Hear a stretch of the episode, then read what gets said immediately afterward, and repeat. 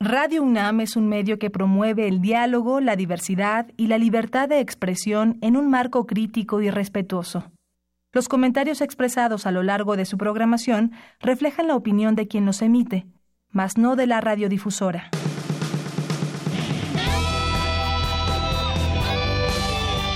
Prisma RU. Relatamos al mundo.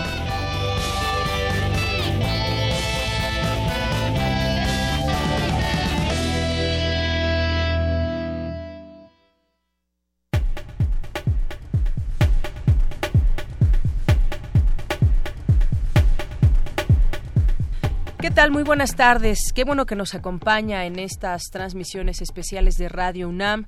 Hoy arrancamos de nueva cuenta Prisma RU a las 12 del día para que pues podamos estar en contacto con todos ustedes que nos siguen llamando y a ir actualizando poco a poco la información, así como también dar información útil que les podamos proporcionar desde aquí, porque como ayer comentábamos también, pues vamos a ir por etapas. Ya pasó o está pasando en algunos sitios la emergencia el rescate de los cuerpos. Hace unos momentos en, en Morelos el gobernador decía que las labores de rescate han concluido.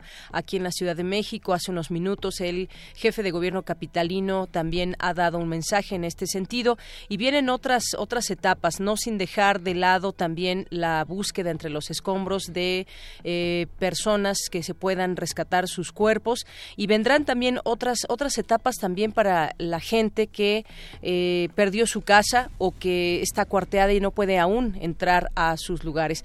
Bueno, pues saludo a mi compañero Jorge Díaz que me va a estar acompañando uh, durante este informativo como los días anteriores después de el temblor.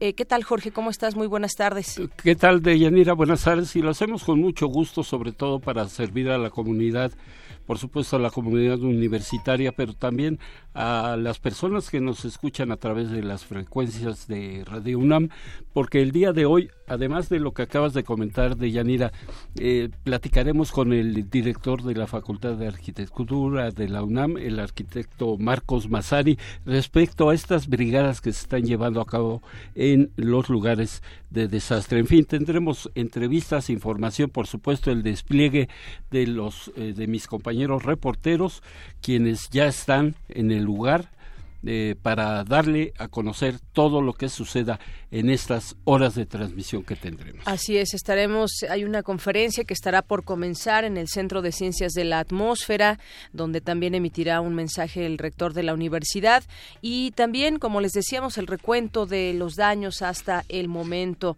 eh, cuántos inmuebles, van casi cuatro mil inmuebles que tienen distintas afectaciones y hay toda una gran labor que se tendrá que llevar a cabo en este sentido. Aquí le iremos proporcionando los datos, pero por lo pronto vámonos a un breve resumen informativo.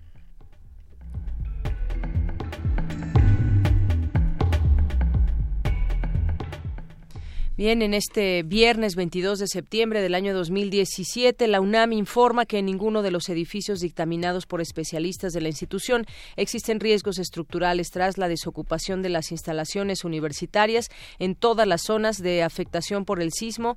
Del martes pasado, un grupo de expertos en estructuras acompañado por la Dirección de Obras llevaron a cabo la inspección cuidadosa de todos los inmuebles de las entidades académicas y del patrimonio artístico de la UNAM. Y hasta el momento las cifras que da el gobierno capitalino tras el sismo del 19 de septiembre pasado es de 148 personas fallecidas, 69 rescatadas de los escombros y 50 personas que podrían seguir con vida.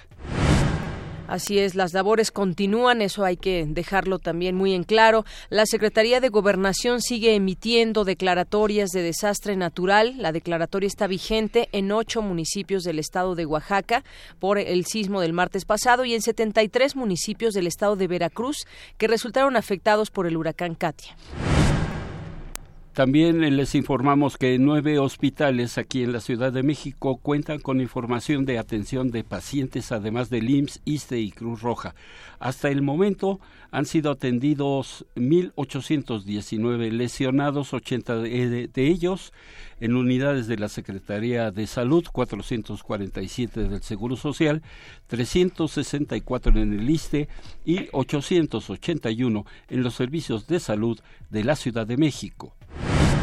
Y hay otra situación también ahora, incluso en redes sociales, muchas opiniones en el sentido de el dinero que está destinado para los partidos políticos, cómo se puede hacer llegar, si así lo deciden sus propios eh, partidos, los presidentes de cada uno, pues donar para esta situación y abonar en los temas del, del sismo. El presidente del INE ya habló, Lorenzo Córdoba, y dijo que todos los partidos políticos con registro están conformes en que se les descuente un porcentaje, ya habrá que ver cuánto, qué porcentaje deciden cada uno. El, el PRI me parece que va a dar el 25% de los recursos que les da el Estado y que sean destinados exclusivamente para apoyar a las víctimas del temblor. Y para garantizar la seguridad en las comunidades escolares de la Ciudad de México, Estado de México, Guerrero, Morelos y Puebla, el regreso a clases se llevará a cabo de manera escalonada a partir del próximo lunes. En los siguientes días se dará a conocer eh, la información sobre los planteles con afectaciones que impiden el funcionamiento de los mismos y también informarles que los planteles de la Universidad Nacional Autónoma de México reanudan labores el próximo lunes.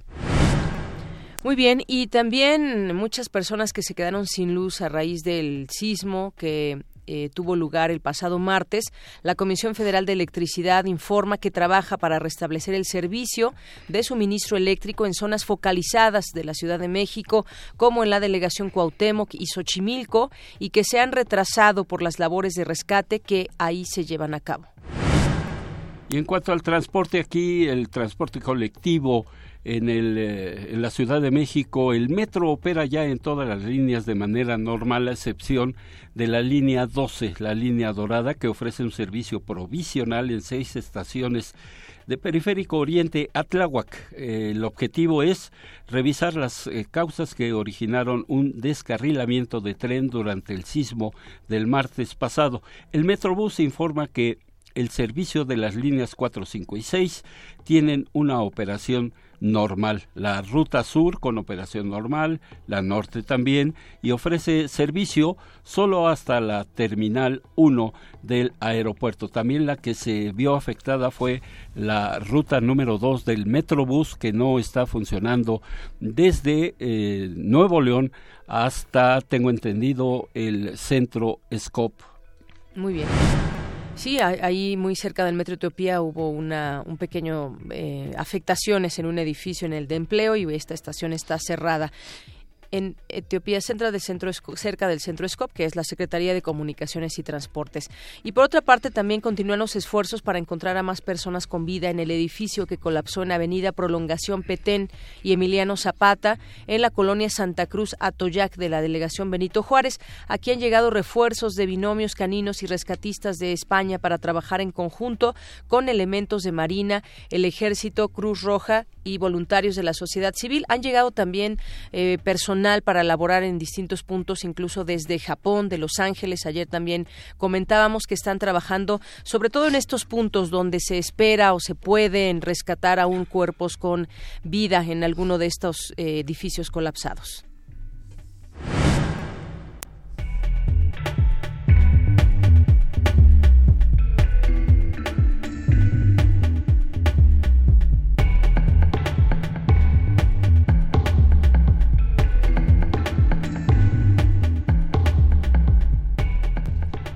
Bueno, y ahora nos enlazamos ah, con mi compañera Tamara Quiroz, quien nos tiene un reporte. ¿Dónde te encuentras, Tamara? Jorge de Yanira Auditorio, muy buenas tardes. Eh, pues aquí en las calles de la Ciudad de México, eh, ya lo mencionaban muy bien al inicio de, bueno, al arranque de esta emisión. En estos días hemos comunicado que todas las actividades artísticas y culturales programadas para los próximos días quedan canceladas hasta nuevo aviso ya que muchos eh, de las personas que trabajan en los distintos recintos pertenecientes a la coordinación de difusión cultural se han sumado, Jorge, se han sumado a las labores de apoyo, a la organización, también a la logística que, que exige esta situación de emergencia por la que atravesamos aquí en la Ciudad de México. Sabemos que muchas de las personas que escuchan Radio UNAM participan en las actividades culturales que esta máxima casa de estudios eh, promueve, así que a los que adquirieron boletos con anticipación podrán solicitar su reembolso a partir del día miércoles 27 de septiembre en las taquillas. No olviden eh, que la Casa Universitaria del Libro, uno de los recintos culturales de la UNAM, ha abierto sus instalaciones solo como centro de acopio. Siguen recibiendo insumos, equipo médico como gasas, sueros, medicamentos no caducados, de preferencia que sean inyectables o inhalados también reciben analgésicos, agua oxigenada y vendas y también pueden llevar productos de higiene personal que en este momento ya son eh, necesarios para las personas que bueno, así, así lo están requiriendo ya en algunos albergues, también productos de limpieza, lámparas de manos y principalmente pilas. La Casa Universitaria del, del Libro, Casa Universitaria del Libro, permanece abierta de 10 de la mañana a las 6 de la tarde y se encuentra en Orizaba número 24, allá en la colonia Roma, uno de los puntos clave en este en este acontecimiento, Jorge. En cuanto a los recintos de la UNAM, a través de un comunicado, eh, bueno, la UNAM informó que en ninguno de los edificios dictaminados existen riesgos estructurales que impliquen la posibilidad de colapsos posteriores al sismo o que tengan que ser demolidos. Sin embargo, seguirán siendo sujetos permanentes de atención. En referencia al patrimonio artístico, sí, Jorge, adelante. No, no, no, te escucho, te escucho. Ok, en referencia al patrimonio artístico, eh, también se informó en este mismo comunicado que ninguno de los murales de Ciudad Universitaria sufrió daños con motivo del movimiento telúrico. Es muy importante que el auditorio sepa, eh, a todos eh, los que nos escuchan esta tarde, que nos acompañan, que la Universidad Nacional continuará informando puntualmente a toda la comunidad y a la opinión pública sobre las medidas adicionales que eventualmente se lleguen a adoptar. Por lo pronto, eh, no hay actividades culturales y las clases se reanudan el próximo lunes 25 de septiembre, pero es muy importante también, siempre hay que estar informados por este medio o por las redes sociales oficiales, también por TEDUNAM y por todos los programas que ahorita estamos laborando en vivo, Primer Movimiento, Prisma Reu y también Resistencia Modulada. Bien, eh, Tamara, pues eh, amplio el reporte, sobre todo las actividades que lleva a cabo la universidad eh, respecto al acopio, eh, tanto en Ciudad Universitaria, porque allá también hizo un recorrido mi, mi compañera Ruth Salazar, y tú que acudiste a la Casa Universitaria del Libro, donde tengo entendido hay, ha habido una gran afluencia de personas que van a dejar ayuda para los damnificados. Así es, Jorge, se ha visto realmente esa hermandad, se ha visto cómo la gente eh, llega eh, emocionada, ¿no? De, decir, yo puedo ayudar con esto. Poco o mucho, de verdad, las personas que ahorita lo necesitan, digo, para ellos es muchísimo. No hay que dejar eh, de lado eso que siempre les he mencionado, ¿no? ahorita hay acopios que ya tienen gente, pero siempre es necesario los relevos. siempre va a haber, y no solo hoy, no solo este fin de semana, sino la próxima semana también. Hasta aquí mi reporte, les mando un fuerte abrazo allá hasta Adolfo Prieto, 133. Gracias, Tamara. Bueno, y vamos a continuamos con eh, la información. Ya tenemos en la línea telefónica Marcos Masari, él es director de la Facultad de Arquitectura de la UNAM. ¿Qué tal, eh, director? Muy buenas tardes. Deyanira, muy buenas tardes. Bueno, pues yo quisiera preguntarle sobre estas brigadas de alumnos a inmuebles dañados que están haciendo recorridos. Bueno, primero se organizaron de tal manera en que pueda haber voluntarios que tengan, pues obviamente este conocimiento que se está requiriendo en muchas partes de la Ciudad de México y que la UNAM pone a disposición. ¿Cómo podemos, eh, pues explíquenos un poco el funcionamiento de estas eh, brigadas, cómo la gente se puede contactar con ellos y todo lo que nos pueda decir, arquitecto? Bien, bueno, estas brigadas inician eh, por la iniciativa del rector, que convocó al estadio universitario desde el martes pasado. Entonces, eh, los que llegaron esa noche se, se identificaron arquitectos, ingenieros, y se empezó a dar una capacitación. Es un trabajo que estamos haciendo en colaboración con Senapred. Entonces, Senapred proporcionó una primera eh, capacitación y a partir de eso, desde el miércoles estamos dando eh, brigadas, eh, bueno, capacitación para conformar brigadas. Eh, en este sentido, las brigadas están formadas por eh, alumnos, tenemos muchos jóvenes, que eso es algo importante de destacar, pero las brigadas van de la mano con los jóvenes y con, eh, iniciamos con profesores, ahora tenemos ya también un, un fuerte grupo de profesionistas que se han unido al grupo y entonces hemos generado brigadas con tres profesionistas y 30 alumnos. Esto lo que permite es poder atacar o responder a diferentes eh, solicitudes que se han recibido. Iniciamos con las solicitudes de Senapred, se hicieron algunos eh, levantamientos junto con ellos, como son eh, la colonia del Valle Centro y Sur, Santa Cruz Atoyac, Joco, Narvarte, y nosotros tenemos abierto en la, en la página de la facultad eh, un sitio de registro. En, el, en este momento tenemos eh, más de seis mil solicitudes, de las cuales estamos ya atendiendo alrededor de 4.500. Este registro va estar abierto hasta hoy a las 8 de la noche, que completará 72 horas. De, consideramos que después de 72 horas ya se requiere otro tipo de atención. Ya no es esta atención a la emergencia, puesto que eh, hay diferentes eh, eh, iniciativas y diferentes áreas que están atendiendo también esto que nosotros en lo que nosotros podemos ayudar.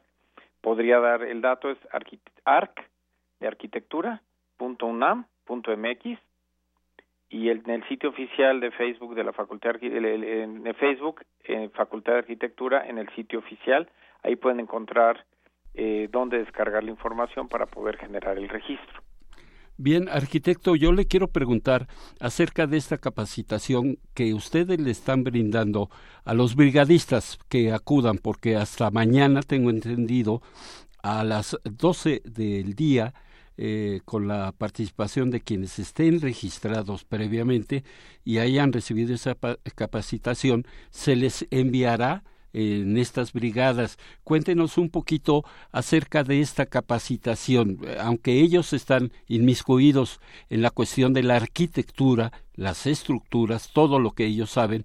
¿En qué consiste esa capacitación, arquitecto?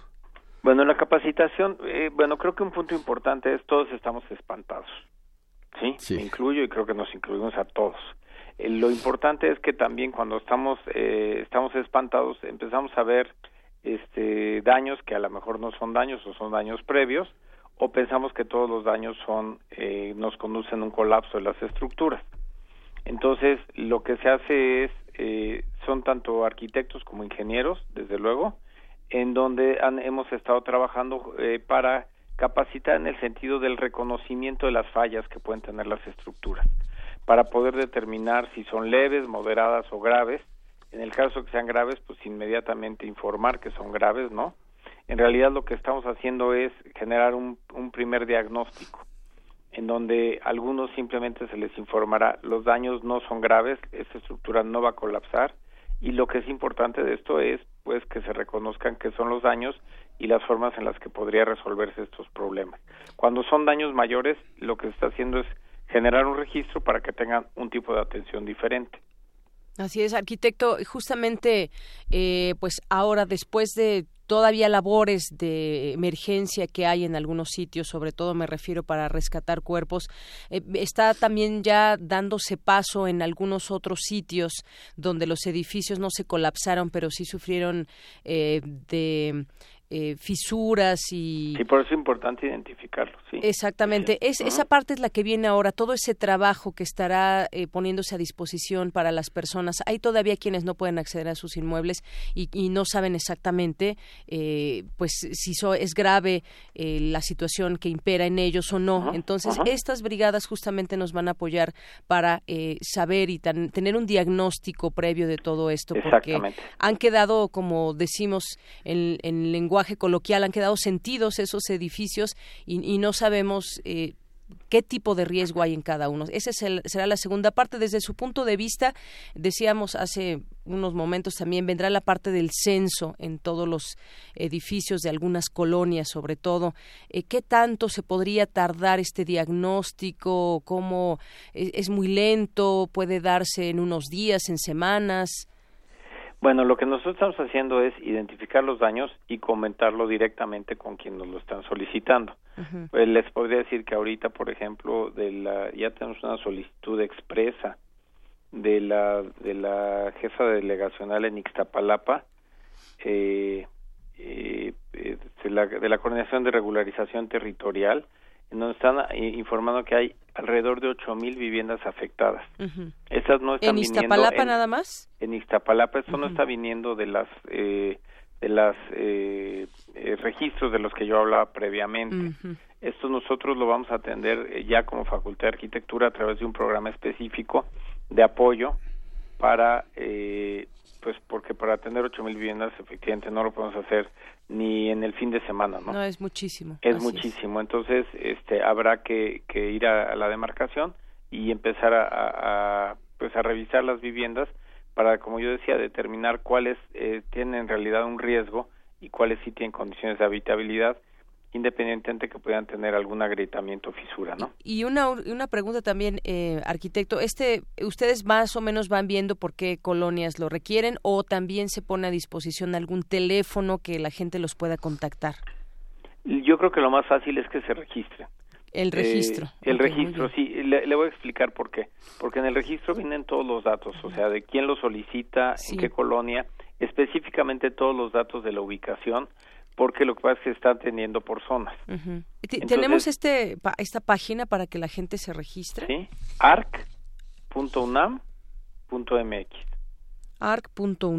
arc.unam .mx. y entrando ahí hay un botón en donde se descarga automáticamente toda la información que se requiere. Y se tienen que anotar para los datos que se soliciten. Es importante que anoten los datos porque lo que pasa es que no se atiende una solicitud en lo particular, sino se está zonificando, se está mapeando el trabajo. Esto también nos va a dar al, al final ya, esta semana vamos a tener en el fin de semana un mapeo general de la ciudad por el tipo de demandas Hemos recibido solicitudes de, de 15 delegaciones, excepto de Milpalta. De todas las delegaciones hemos recibido diferentes solicitudes. Por ejemplo, con la Guamas Capozalco ya estamos trabajando eh, a través de la, de la UNAM, estamos identificando estos registros y la Guamas Capozalco se va a hacer cargo de toda esta delegación. Muy bien, pues muchas gracias, arquitecto. ¿De qué? Muchas gracias por esa información, que es información útil para la comunidad aquí en la Ciudad de México. Repito nada más la página arc.unam.mx. Y bueno, le pedimos que no cuelgue, por favor, arquitecto. Continuamos, ya tenemos a Ruth, a Ruth Salazar en la línea telefónica. Cuéntanos, Ruth, estás en Ciencias de la Atmósfera, hay una conferencia, también has ido al acopio. ¿Qué información nos tienes? Así es, Deyanira. En este momento me encuentro en el Centro de Ciencias de la Atmósfera. La doctora Telma Castro está rindiendo su informe de, labores. Pero bueno, antes estuve en el centro de acopio del Estadio Olímpico, hice un recorrido por ahí y pude platicar con Raúl Flores Mendoza, que es el director de Protección Civil, quien nos ha quien me habló sobre la ardua labor que han llevado a cabo estos últimos días. Él se encuentra a cargo de los brigadistas y me dice que la respuesta ha sido excepcional, que hay muchísimas manos y que los tienen en una lista de espera para activarlos. Escuchemos cómo me lo dijo. Pues mira, la labor ha sido ardua, intensa y bueno, principalmente es un centro de acopio y bueno, de aquí se ha estado captando todos los víveres que nos han estado enviando la comunidad universitaria, la población en general y para de aquí eh, ir distribuyendo a los lugares en donde se requiere de acuerdo a la información que nos proporciona eh, la Coordinación Nacional de Protección Civil. Ese es el, mecanismo y es el contacto ahorita con quien estamos eh, estableciendo la comunicación. Y bueno, por su parte, Juan José Ugalde García, administrador del Estadio Olímpico, me habló sobre la forma en cómo se están organizando porque quieren entregar los donativos de una forma coordinada.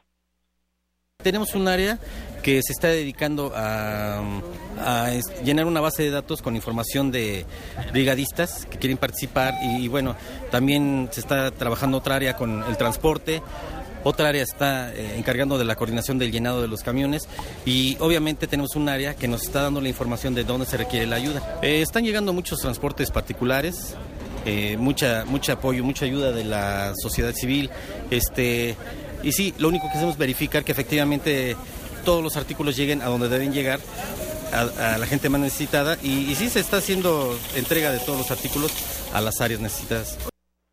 Bueno, por otra parte pude platicar también con voluntarios. Uno, un voluntario que se identificó como Oscar, me, que está en la zona de herramientas, me ah, platicó cuál es la, cuáles son los, las toneladas que han recibido. Escuchemos. Tenemos más de, más de 700 eh, palas, 500 picos, 800 pinzas, 200 eh, lámparas que se necesitarían para los brigadistas, eh, generadores eléctricos, incluso guantes. Hay 400 kits ya armados para brigadistas. Entonces la gente sigue trayendo a la universidad, está confiando en la UNAM. Y pues finalmente pude platicar con un voluntario que llevaba a sus hijos consigo. Me comentaba que quiere sensibilizarlos. Escuchemos. Sí, y sobre todo para sensibilizarlos, hacerles ver que ellos no tienen una, una idea vaga de lo que está sucediendo y hay que sensibilizarlos para que en un futuro ellos también estén apoyando. Ok. Ah, ayer en Morelos, ¿qué fue lo que bueno, Deyanira, esta fue la, esta, la información que te tengo del, del centro de acopio del Estadio Olímpico Universitario.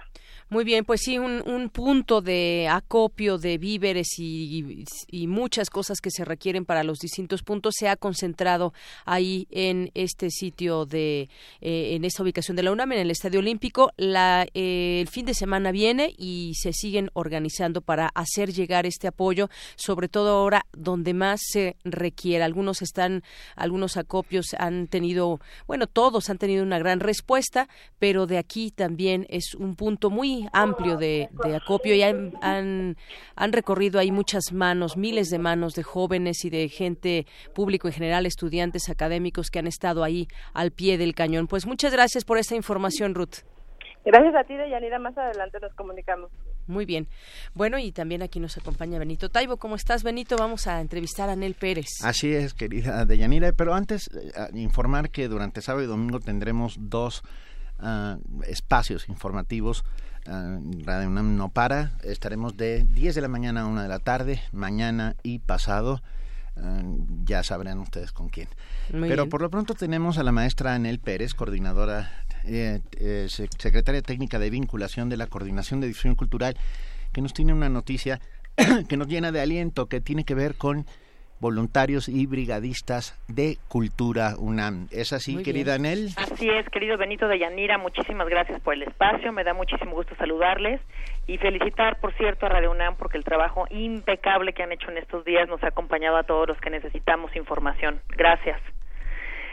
Bueno, pues les platico. Las brigadas de cultura UNAM son unas brigadas eh, que pretenden dar un acompañamiento y un y un acompañamiento de bienestar a, la, a quienes están eh, afectados por el tema de los sismos y que están albergados fuera de sus casas con una sensación de pérdida y de crisis muy grande.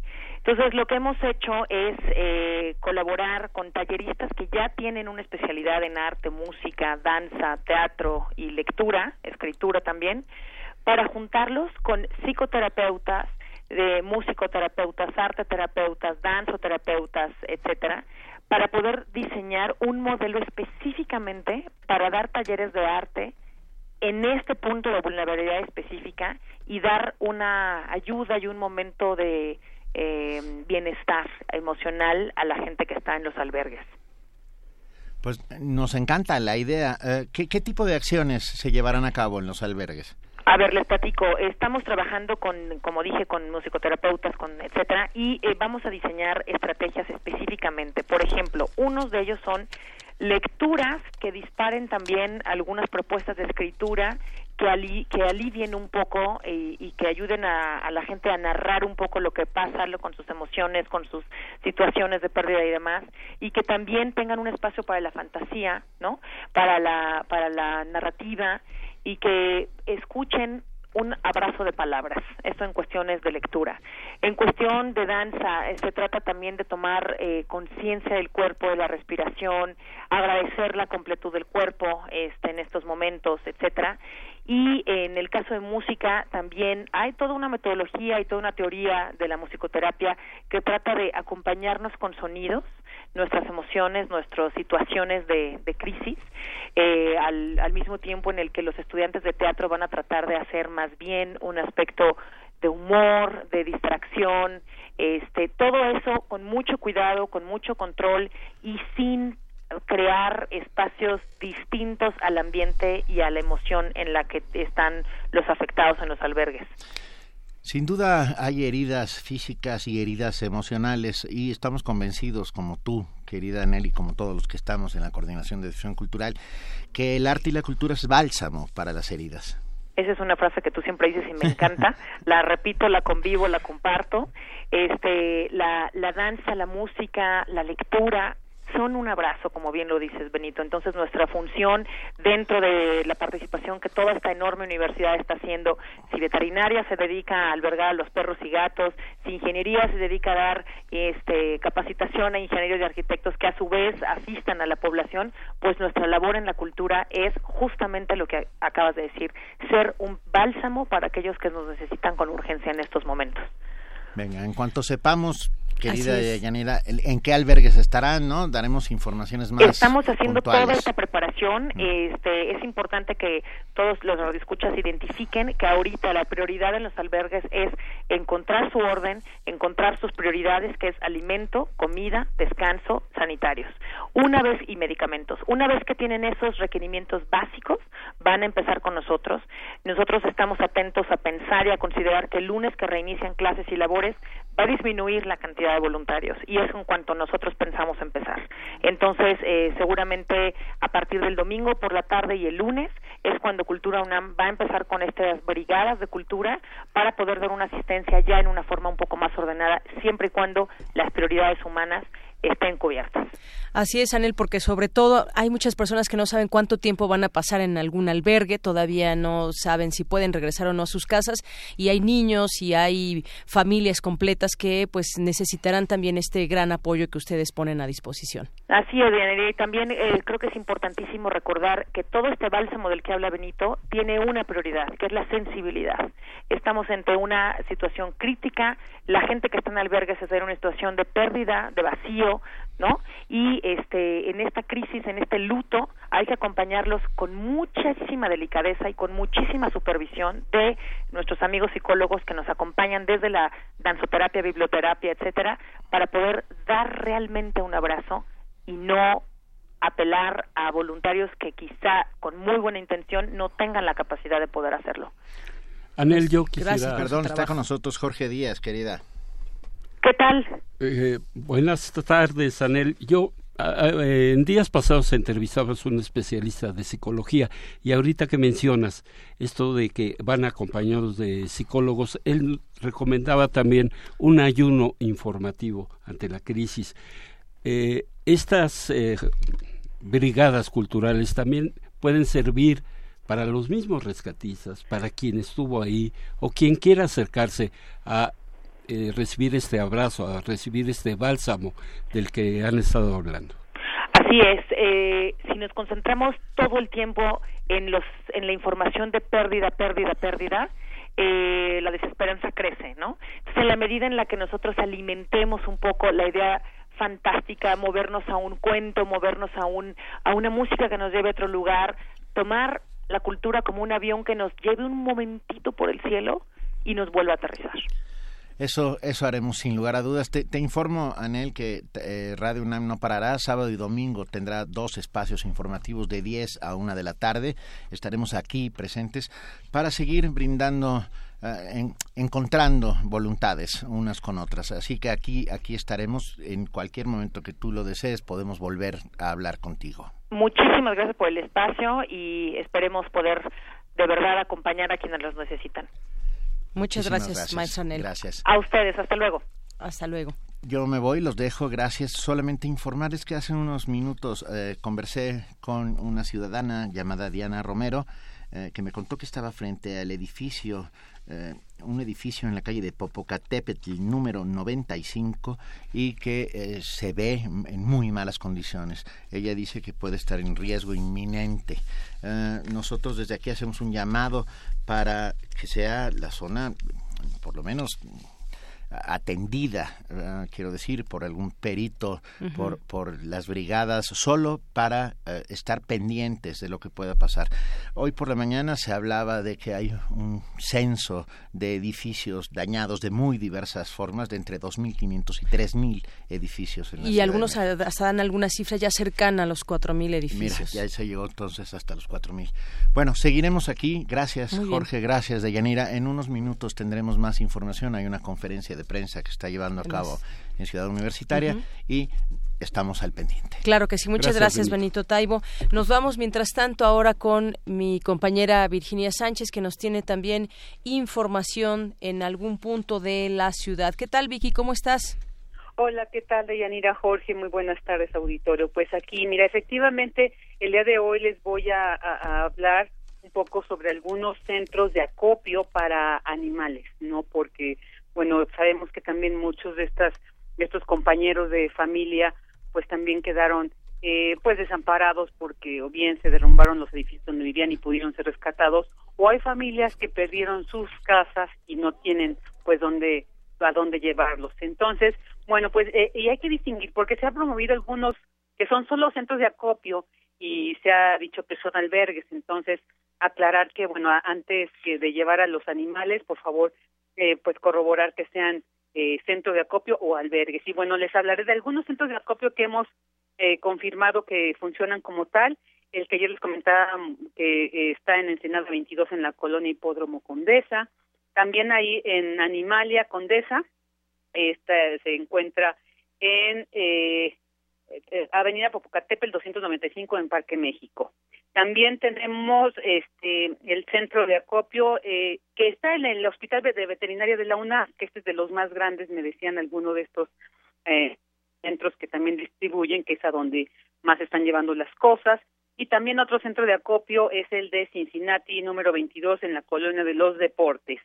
Eh, también tenemos el Kindercan, eh, también es un centro de acopio y este cuenta con tres eh, lugares que está en, permítanme tantito porque los tenía aquí, en la calle de Prosperidad número 83 en la colonia Escandón, hay otro en Tacuba en la colonia, en el Golfo de Aden en número 48 colonia Tacuba y en Boulevard Ávila Camacho número 3001 colonia Las Rosas en Tlanepantla de Vaz. Estos son centros de acopio. Y bueno, eh, también encontramos otros que sí funcionan como albergues. Eh, está el Dock City, que se encuentra en Lago Ginebra 145, Colonia Pensil, que es, por el Metro San Joaquín. El número telefónico de este lugar es, es el 7090 4343 y 7090 4344. También tenemos el, la Casa del Mestizo, que se Nayarit y Monterrey en la colonia Roma. Para contactar a este albergue, pues encuentra el correo electrónico la casa del mestizo gmail.com y así con este mismo nombre en Facebook. Y también eh, encontramos Petopia, que está en Mariano Escobedo 137 en la colonia Los Manzanos.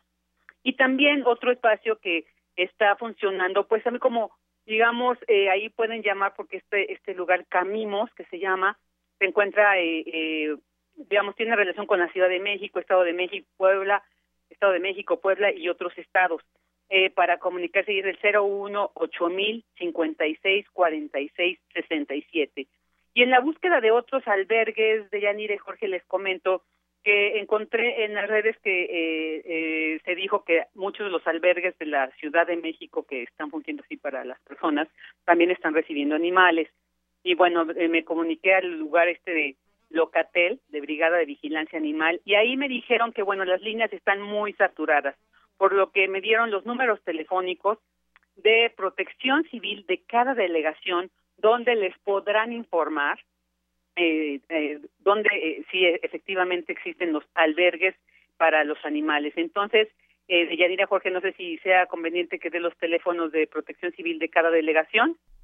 Eh, sí, si gustas, eh, podría ser los más importantes. Por si ejemplo, empezamos con cinco, claro. Así es. Claro, perfecto. Entonces empiezo, miren, el número telefónico de la delegación Álvaro Obregón es el 55 16 05 61 y el 52 67 41 77.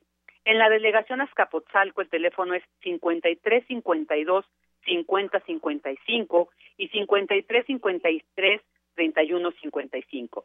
La delegación Benito Juárez tiene el teléfono 5422 5555. En la delegación Coyoacán pueden hablar al 5610 8173 y al 5338 5003. La delegación Coajimalpa es el 5813 7438 y 5813 2649. La delegación Cuauhtémoc, el teléfono es 2452 3333 y el mismo teléfono pero con terminación 30. La Gustavo Amadero es el 5781 8107. Eh, para la delegación Iztacalco está el teléfono 5657 4761. El de la delegación Iztapalapa es el 3445 1187 y también con terminación 1168. El de la Magdalena Contreras es el 5449 7042 en la extensión 6042. El de la delegación Miguel Hidalgo es el 5515-3200 en la extensión 1027 a la 1029. Eh, la delegación Milpalta tiene el teléfono de 5844-0038. La de Tláhuac es 5862-9970 y 5862-9969. Para la delegación Tlalpan tenemos el teléfono 5480 1650 y el 6586 3091. Para la delegación Venustiano Carranza está el teléfono 5768 0650 y para la delegación Xochimilco el 5775 7020 y el 5334 0689. Estos son los teléfonos que nos dieron ahí en Locatel, en este, eh, en este lugar donde dicen, bueno, mejor hablen directamente a estos teléfonos de protección civil porque pues los otros están muy saturados y pues para darles la información correspondiente de los albergues donde sí están recibiendo a los animalitos pues para resguardarles y darles un hogar. Y bueno, también por último les comento nuevamente porque seguramente ya se ha escuchado en voces de los encargados de los centros de acopio, cuáles son los materiales y qué es lo que están pidiendo. En primer, alimento seco para perros y gatitos adultos y cachorros, alimento húmedo, eh, ivermectina inyectables, pipetas para pulgas, guantes, cubrebocas, jeringas y cobijas en buen estado. Esto sería la información que hasta el momento tengo pues para atender a estos animalitos compañeros de nuestras familias. Pues eh, muy completa la nota, Vicky. Muchas felicidades porque nos has dado toda la información eh, para las mascotas, que también ellos eh, están sufriendo también la, la contingencia que, que, vivimos actualmente en la Ciudad de México. Y pues nosotros en redes sociales vamos a, publicar todos esos teléfonos para que usted tenga acceso a ellos y pueda llamar en el caso de que encuentre usted por ahí alguna mascota perdida o que su intente localizar a, su mascota, en fin, creo que, que fue suficiente y, muy completa la información, Vicky. Sí, bueno, pues aquí estamos al pendiente y bueno, eh, ahí seguiremos atentos de cualquier situación que se siga dando y cualquier, como dices, cualquier este, información al respecto, pues ahí subirán a redes estos teléfonos. Muy bien. Pues muchas gracias, Vicky. Muy buenas tardes. Buenas tardes. Ahí está, porque además, fíjate, Jorge, y lo hemos, lo hemos visto, pues también uno camina por las calles, sobre todo en estas zonas, y te puedes encontrar a cada paso una nota, algo que comentar que la gente pueda escuchar a través de, de la radio, por ejemplo, historias que nos ilustran. No es, no es la historia en particular de alguien, sino también es la historia en la que se representan muchas personas, como aquellos, y más adelante hablaremos con alguien que pues no puede acceder a su vivienda, está viviendo en otro lugar y sin embargo pues eh, está a la expectativa de que las autoridades y él también haciendo su trabajo como ciudadano pues puedan darle información si es habitable o no su lugar como él, pues muchas otras personas también están en esta situación. Por eso pues, seguimos poniendo a su disposición nuestro teléfono. Por favor, llámenos y díganos si necesitan algo en alguna zona en específico, alguna información que ustedes consideren importante comunicarnos y que obviamente pues eh, insistimos en esta parte de no hacer caso a rumores. Tenemos nuestro nuestro número en cabina que es el 5536 4339 55 36 43 39 ahí permanentemente hay alguien distintas personas aquí de Radio Nambe o por ahí a Ale por ejemplo a nuestra subdirectora de, planeación Carmen Limonia o muchas otras personas que están ahí al tanto. Aquí está también eh, eh, pues eh, Omar Tercero, muchas personas que van aquí eh, haciendo este trabajo para todos ustedes, porque finalmente, pues el auditorio que está detrás de su radio es quien con nosotros está haciendo todo este trabajo útil para las personas. Nuestro, nuestro Twitter de Prisma RU es arroba Prisma RU y nuestro Facebook Prisma RU y el Twitter de Radio UNAM es arroba Radio UNAM. Ahí estamos muy pendientes de lo que ustedes requieran. Tenías una información, Jorge. Bueno, es eh, una llamada del público de nuestros radioescuchas. Eh, acaba de llamar David Santiago Montesinos. Voy a leer la opinión de David. De acuerdo, él está de acuerdo en que se le retire el dinero a los partidos políticos, pero señala que también se dice por, que el presidente de la República utilizó 60 mil millones de pesos en autopromoverse. Hay que preguntar por ese dinero, dice David. Eh, y también señala que el secretario de Educación, Aurelio Nuño, dijo que mm, dará crédito a maestros para reconstruir. Pregunta por el Fonden. ¿Para qué van a pagar los maestros si existe este fondo para desastres? Y también nos pregunta María del Carmen Iraola, enfermera jubilada, su hijo, el hijo de Margarita Márquez, Marco Iván Fuentes Marcos, está eh, o eh, se encontraba en el momento del, sismo en, las calles de Edimburgo y Eugenia. En ese derrumbe está atrapada y pues eh, pide información, ver si alguien tiene razón de, estas personas que aparentemente están eh, atrapados en este eh, inmueble en las esquinas de Edimburgo y Eugenia, aparte de lo que nos dan en las llamadas telefónicas. Así es. Y bueno, también información que van compartiendo nuestros compañeros de Radio UNAM. Hace unos momentos, nuestra compañera Silvia Cruz envió información de eh, Josefina King y dice que eh, pide ayuda de para Juan Irigoya y Ramírez, él es brigadista de Repsamen. Avisen a los familiares. Está en HR número 2 de trauma en Villacuapa. Urgente, muy grave, por favor. Es un muchacho muy joven que estuvo ayudando muchísimo en Repsamen, colapsó una estructura y está grave, su credencial de lector tiene una dirección antigua y no se logra comunicar con su familia. Y bueno, pues ahí está esta información que nos, nos envían. Eh, su nombre, como decía, él es... Eh, a ver, aquí le regreso, es Juan Irigoya Ramírez, brigadista de que estuvo ahí en Enrique Repsamen, en esta escuela, y sus familiares, si alguien que lo conozca eh, nos está escuchando, pues dar aviso a sus familiares que se encuentra en eh, HR número 2, en el hospital número 2 de trauma en Villacuapa y está muy grave. Eh, nada más un último comentario de Yanira de mi parte es que eh, por favor quien vaya a emitir un anuncio, quien haga una solicitud, que dé su nombre. Eh, hemos escuchado infinidad de audios donde dice hay tantas personas atrapadas en tal lugar, en fin. hoy en la mañana que platicábamos con, con Benito Taibo, le mostraron un audio donde decía hay tantas personas atrapadas en tal lugar, yo sé que están ahí, bla, bla, bla, pero jamás dice su nombre la persona que manda el mensaje.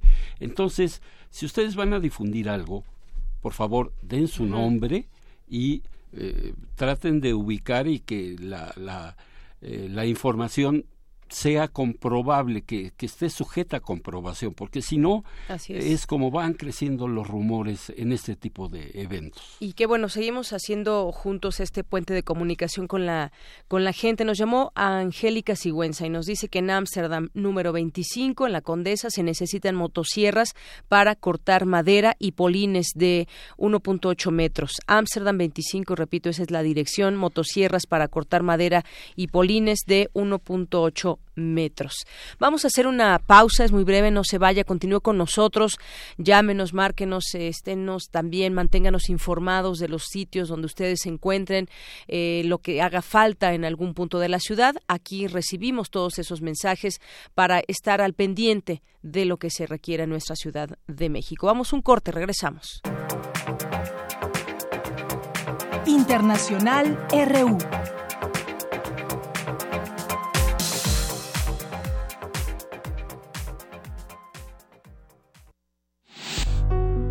Radio UNAM informa. Para prestar un servicio continuo a la comunidad universitaria y a la población afectada por el sismo del 19 de septiembre, hemos modificado nuestra programación. AM 860 y FM 96.1 permanecerán enlazadas. De la misma manera, nuestros servicios informativos, primer movimiento, Prisma RU y resistencia modulada modificarán sus duraciones extendiéndose para brindar ayuda, información y orientación durante la contingencia. Manténgase en sintonía, hagamos comunidad. Comuníquese con Radio UNAM a los teléfonos 55 36 43 39 y 55 36 89 89. Estamos en Facebook como Radio UNAM y en Twitter como arroba Radio UNAM. Comuníquenos sus necesidades e inquietudes. Estamos para servirle. Radio UNAM, Experiencia Sonora.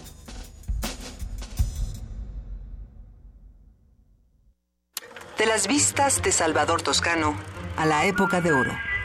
Del celular a, la era digital.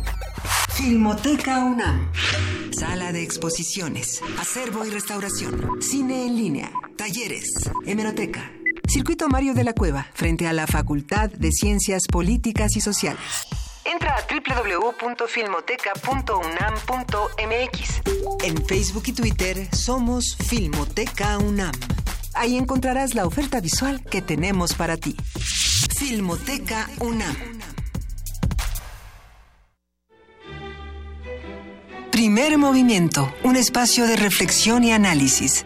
Escucha a Luisa Iglesias y Juana Inés de esa. De 7 a 10, muy tempranito, siempre en Radio Te invito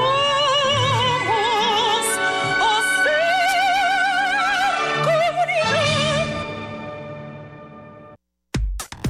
Relatamos al mundo. Relatamos al mundo. Bien, continuamos aquí en Prisma RU en esa transmisión especial. Son las 12 con 55 minutos. Recordarles también que el día de mañana habrá eh, servicio informativo especial a partir de las 10 de la mañana hasta la una de la tarde. Estarán en esta conducción nuestro director de Radio UNAM, Benito Taibo. También estará Juana Inés de Esa y Miguel Ángel Quemain. Radio UNAM continuará con su esfuerzo iniciado desde los primeros momentos de la emergencia para informar a la comunidad eh, universitaria y a la población en general. Así que vean ustedes en este espacio ese interés eh, público y ese interés general para ayudar y ponernos a disposición también como emisora a todo el público que así lo requiera. Nos vamos con información de mi Abraham Menchaca, porque hubo una conferencia de prensa en la Secretaría de Salud, una, un balance de las actividades de esta dependencia que tiene que ver directamente con, con el evento eh, y vamos a escuchar qué, cuál es el reporte de Abraham.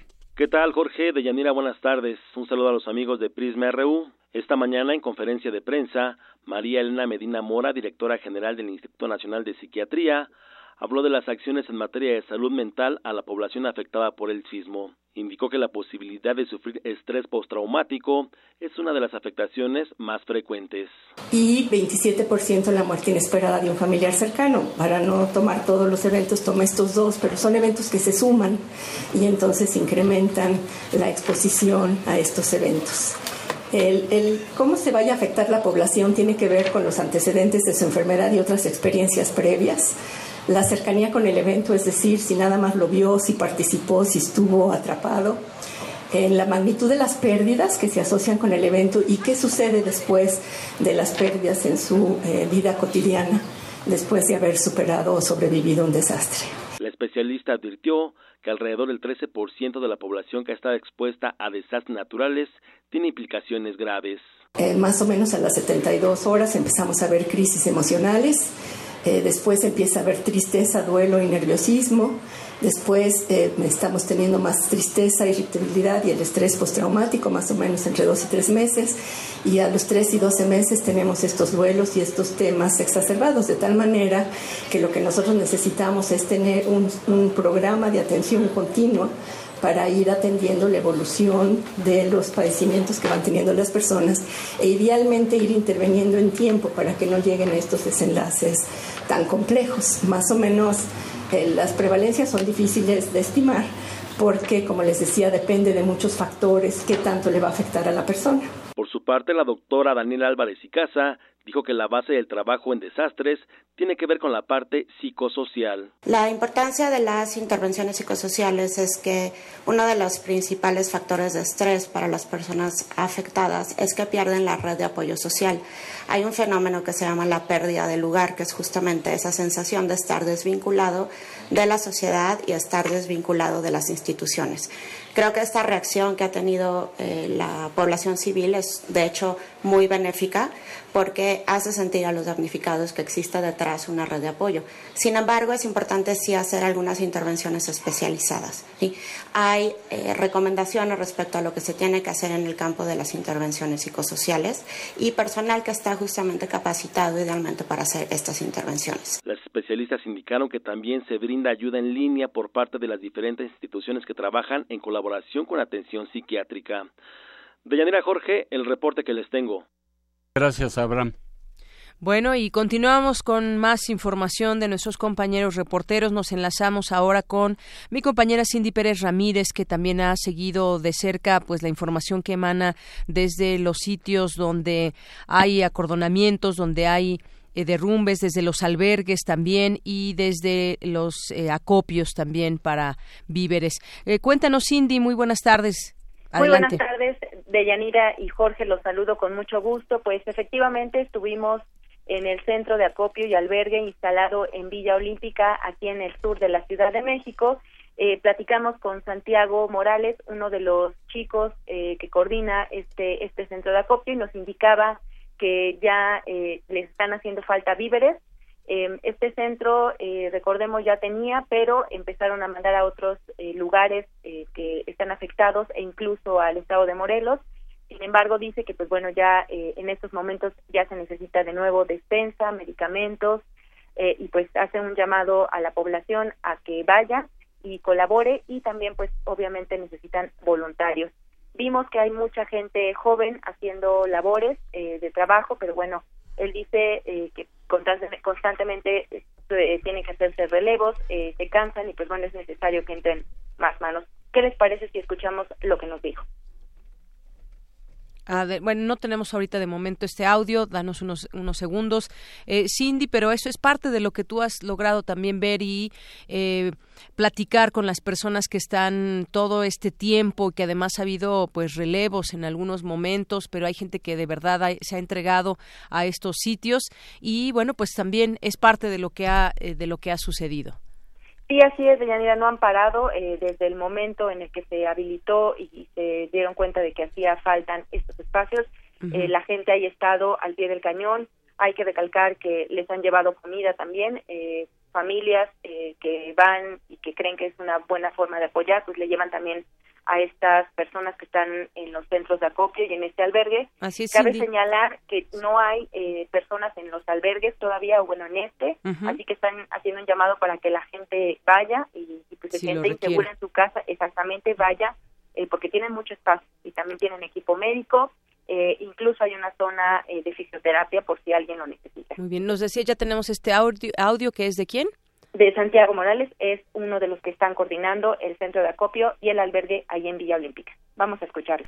Teníamos, tenemos el acopio lleno, empezamos a llenar las camionetas, que, o sea, pero llegaron, llegaban las camionetas, nos daban su información eh, y veíamos dónde, dónde lo mandábamos. Había de dos, o ellos tenían un plan este, específico de dónde dejar cosas y entonces ya se les daba el visto bueno y se les entregaban los víveres, o este, venían, se reportaban y nosotros los dirigíamos a los lugares más importantes.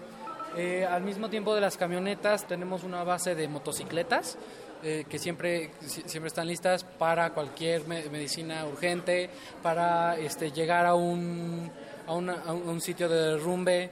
Precisamente como ya mandamos la, mayor parte a, Morelos y a sitios dentro de la ciudad, ahora lo que nos falta es volver a llenar, necesitamos ya de nuevo despensas, este, no perecederos es muy importante y este, necesitamos agua.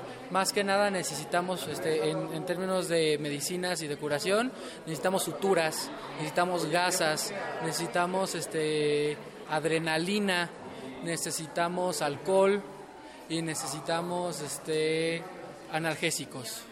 Pues el, ahorita el albergue tenemos este, 200 camas, muy, muy pocas están usadas, entonces tenemos mucho espacio, eh, tenemos ropa, tenemos comida, tenemos este, apoyo directamente para los del albergue y tenemos mucho apoyo médico y, y psicológico. De Yanira y Jorge, lo que nos eh, sorprendió al llegar a esta zona es eh, los jóvenes que están trabajando, eh, que están apoyando al, al pasar víveres y nos encontramos con un chico de tan solo 14 años que se llamaba Juan Carlos, eh, bueno, que se llama Juan Carlos y que pues él está ahí ayudando, eh, pese, pues bueno, a su corta edad. ¿Les parece también si lo escuchamos?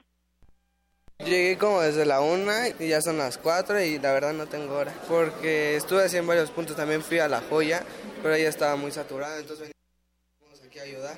Y ya estuvimos un rato, vinimos a dejar cosas y vimos que estaban haciendo las cadenas, entonces nos quedamos aquí. Ah, Estuvo bien feo porque estaba, iba a salir, ya me iba a ir a la escuela y ya me iba a salir y empezó a temblar y mi hermano estaba en el kinder y mi mamá estaba trabajando, mi papá estaba conmigo en casa. Cindy, Entonces, fue interrumpimos un momento por porque está allá hablando el rector Enrique Graue. Adelante.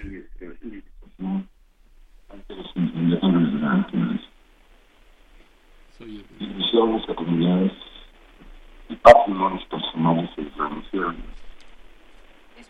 Muchas vidas se perdieron en circunstancias trágicas. Miles de mexicanos han perdido a un ser querido. Con ellos creamos, compartimos profundo y su inmenso dolor. A todos, este otro 19 de septiembre nos deja una herida que no se relaja. Y debe ser a través de ese día que recordemos el respeto que le debemos al territorio que habitamos, a nuestro subsuelo, a los mares y por supuesto a la atmósfera que nos envuelve. Finalmente es por eso que estamos aquí, convencidos de que medio del dolor y de la conmoción debemos continuar hacia adelante y superando todo reto que se nos presenta. Muchas gracias a los sistemas de investigación científica y de humanidades por su capacidad de reponerse a la adversidad y continuar desde el día hoy su labor. Gracias a todos ustedes por escucharnos y por estar presentes en este informe. Este informe se hace finalmente por el bien de México y por el bien de la universidad. Estos informes cuatrinales, como decía ya el señor coordinador, son una excelente ocasión para hacer un balance de lo que hemos realizado y una oportunidad para identificar los retos que debemos seguir enfrentando. 40 años, maduro, instituto maduro. Es indudablemente líder de la de atmósfera en nuestros medios. Ya vimos los reportes, como se nota que finalmente todo aquello que implica de cómo se pretende desde el 90% de las publicaciones internacionales corresponden a él. Yo ya comentó las cosas. Bien, pues ahí está parte de lo que está comentando el rector Enrique Grau, el rector de la UNAM, donde destaca el trabajo de los cuerpos de protección civil determinante para el rescate de las víctimas del sismo. Eh, también, pues la fuerza académica dice está en pie y en solidaridad brindando apoyo psicológico en los albergues y apoyando en los dictámenes de edificaciones. También reconoció la actuación de los universitarios y del pueblo mexicano. Dijo el rector textualmente la generosidad, disposición y comportamiento ciudadano ante estas adversidades ha sido sobrecogedor este 19 de septiembre nos deja una herida que no cerrará jamás, dijo el rector de la UNAM, pero en medio del dolor y la conmoción debemos seguir adelante y superar todo reto que se nos presente. El pasado martes expresó el doctor Graue, el país sufrió un terrible embate que nos recuerda nuestra fragilidad ante los imponderables de la naturaleza, ilusiones acumuladas y patrimonios personales que se desvanecieron en instantes. Muchas vidas se perdieron en circunstancias trágicas y cientos de mexicanos han perdido a un ser querido. Con ellos, prosiguió Graue, compartimos su profundo dolor y nos obliga a la solidaridad. Así es, y sobre todo, pues eh, destaca las decenas de miles de ciudadanos que acudieron a donar todo tipo de bienes consumibles, que sin exagerar ya suman cientos de toneladas y prueban la confianza que la población tiene en la Universidad Nacional. Hay que recordar, Jorge, desde el primer minuto en que se puso a disposición, eh, se hizo un llamado para que voluntarios eh, pudieran distribuirse en distintas brigadas. pues allí estuvo la gente, respondió al llamado, las imágenes lo dicen todo miles de personas que han acudido entre jóvenes, población civil a este sitio y de ahí se reparte a muchos a muchos lugares. Em, pues ahí está parte de la información que da a conocer el rector de la UNAM en esta que ha considerado pues una una herida que no cerrará jamás este 19 de septiembre pasado, el martes que eh, sucedió este temblor y sobre todo de Yanira dejar un punto muy específico el que quiero comentar. Muchos centros de acopio se están destinando, por supuesto, a la Ciudad de México, porque está sufriendo la Ciudad de México en estos momentos, pero la UNAM desde un principio, desde el pasado sismo del 7 de septiembre, estuvo enviando o envió trailers a la zona afectada de Oaxaca y Chiapas.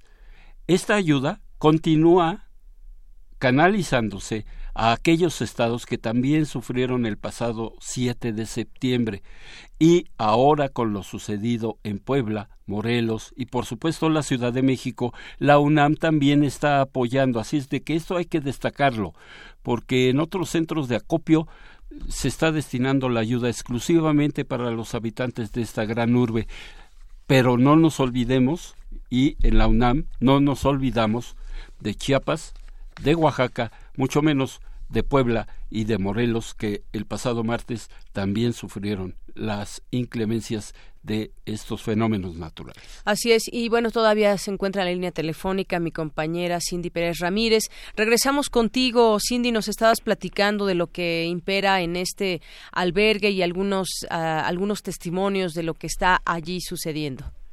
Así es, Deyanira, pues eh, definitivamente impera el entusiasmo, eh, principalmente, eh, como ya lo platicábamos, de los jóvenes. Vimos mucho a lo largo de estos días que ellos han sido también parte importante, ya sea con las labores de rescate, de escombro, de víveres, de acopio, y pues bueno, que arman cualquier tipo de cosas para llevarlo a las personas que también están apoyando en los centros de desastre y, por supuesto, a las personas afectadas. Eh, platicábamos con un chico, Juan Carlos, este chico tiene 14 años, eh, pues bueno, supo que de alguna forma tenía que, eh, que ir a ayudar eh, y pues lo hizo en el Centro de Acopio y Albergue de Villa Olímpica. Ahora sí, escuchémoslo. Y como desde la una y ya son las cuatro y la verdad no tengo hora. Porque estuve así en varios puntos, también fui a La Joya, pero ella estaba muy saturada, entonces veníamos aquí a ayudar. Y ya estuvimos un rato, venimos a dejar cosas y vimos que estaban haciendo las cadenas, entonces nos quedamos aquí. Estuvo bien feo porque estaba, iba a salir, ya me iba a ir a la escuela y ya me iba a salir y empezó a temblar y mi hermano estaba en el kinder y mi mamá estaba trabajando, mi papá estaba conmigo en casa. Entonces mi papá se fue corriendo por mi hermano y yo me fui con mi mamá porque también estaba trabajando y ella se queda en shock y ya no sabe qué hacer. Entonces me tuve que ir con mamá a ver si estaba bien. Y ya su trabajo está como a 10 minutos, me tuve que ir corriendo porque mi, mi papá se había ido por mi hermano. Pues de Yanira ya escuchamos a este joven que salió a, y pues salió a apoyar a las personas más afectadas. Muy bien, Cindy. Muchas gracias por este reporte y estamos también pendientes contigo. Seguimos pendientes, Yanira. Muy buenas tardes, Cindy. Buenas y tenemos en la línea al doctor Raúl Trejo del Abre, investigador del Instituto de Investigaciones Sociales de la UNAM, con quien queremos platicar acerca de los fenómenos, sí, los fenómenos, la dinámica que se conforma alrededor de un evento como el que sucedió el pasado martes. Doctor eh, Trejo, ¿cómo está? Muy buenas tardes. De Yanira y Jorge, ¿qué tal? Buenas tardes. Pues la primera pregunta, eh, ¿cuál es este movimiento, por decirlo así, este sismo entre la sociedad, pero en materia informativa, de distorsión de la información, eh, por supuesto, eh, la situación social, el caos social que se presenta después de un sismo como el que sufrimos el pasado martes? Bueno, empezaré por un lugar común. Creo que es evidente que un una tragedia como esta conmueve literalmente a toda la sociedad y la circulación de información en la que estamos expuestos no es una excepción. Como todos bien sabemos hoy en día estamos en una suerte de ecosistema informativo en donde nos enteramos a través de la radio, como ahorita, de la televisión y otros medios convencionales, y ahora también a través de las redes sociodigitales. Y un acontecimiento como el terremoto de hace tres días, eh, evidentemente interesa preocupa, lastima a la sociedad y corren versiones muy variadas. Creo que ha sido muy importante en estos días el papel de los medios convencionales de comunicación, por una parte, que han propalado los incidentes más relevantes y la necesidad de acudir a dar ayuda a los lugares particularmente críticos y los lugares en donde se colectan víveres y esas cosas. Y también hoy estamos, a diferencia del sismo que ha sido muy recordado por quienes somos viejos, el siglo de 85, a diferencia de aquella época, hoy tenemos redes sociodigitales en que se le permite a la gente avisar de las urgencias más inmediatas. Bueno, en medio de toda esta abundancia de información, es inevitable que aparezcan versiones falsas, algunas deliberadas y otras no, y yo creo que tanto medios como usuarios de redes digitales están cumpliendo un papel importante develando cuáles son las informaciones confiables y cuáles no. ¿Hay alguna forma? Yo sé que eh, al respecto no hay un manual, pero sí que algunas recomendaciones, doctor, para identificar eh, o tratar de identificar esas informaciones falsas, como usted lo dice, deliberadas o no, pero que son falsas, son rumores simplemente. ¿De qué forma podemos detectar esto, la sociedad? la verdad es que no hay un procedimiento infalible. El sentido común ayuda siempre eh, si nos informan de un asunto inusitado o extravagante eh, o ya muy repetido eh, y que se ha comprobado que no es verdad, pues hay que desconfiar. Yo creo que la fuente es muy importante. Los medios convencionales suelen ser más serios en la verificación de su información, a veces se equivocan y si verificamos en uno u otro medio o en uno o más medios, estamos en mejores condiciones de saber si un asunto es falso o no. Ahora bien, yo sé que ustedes están pensando en el caso que fue tan estruendoso ayer de la niña Frida, Sofía. exactamente. Eh, hay una gran discusión acerca de esto. Creo que hay que distinguir entre la información ordinaria y la que se produce en momentos de catástrofes y crisis. Y en esos momentos últimos estamos ante circunstancias muy complejas.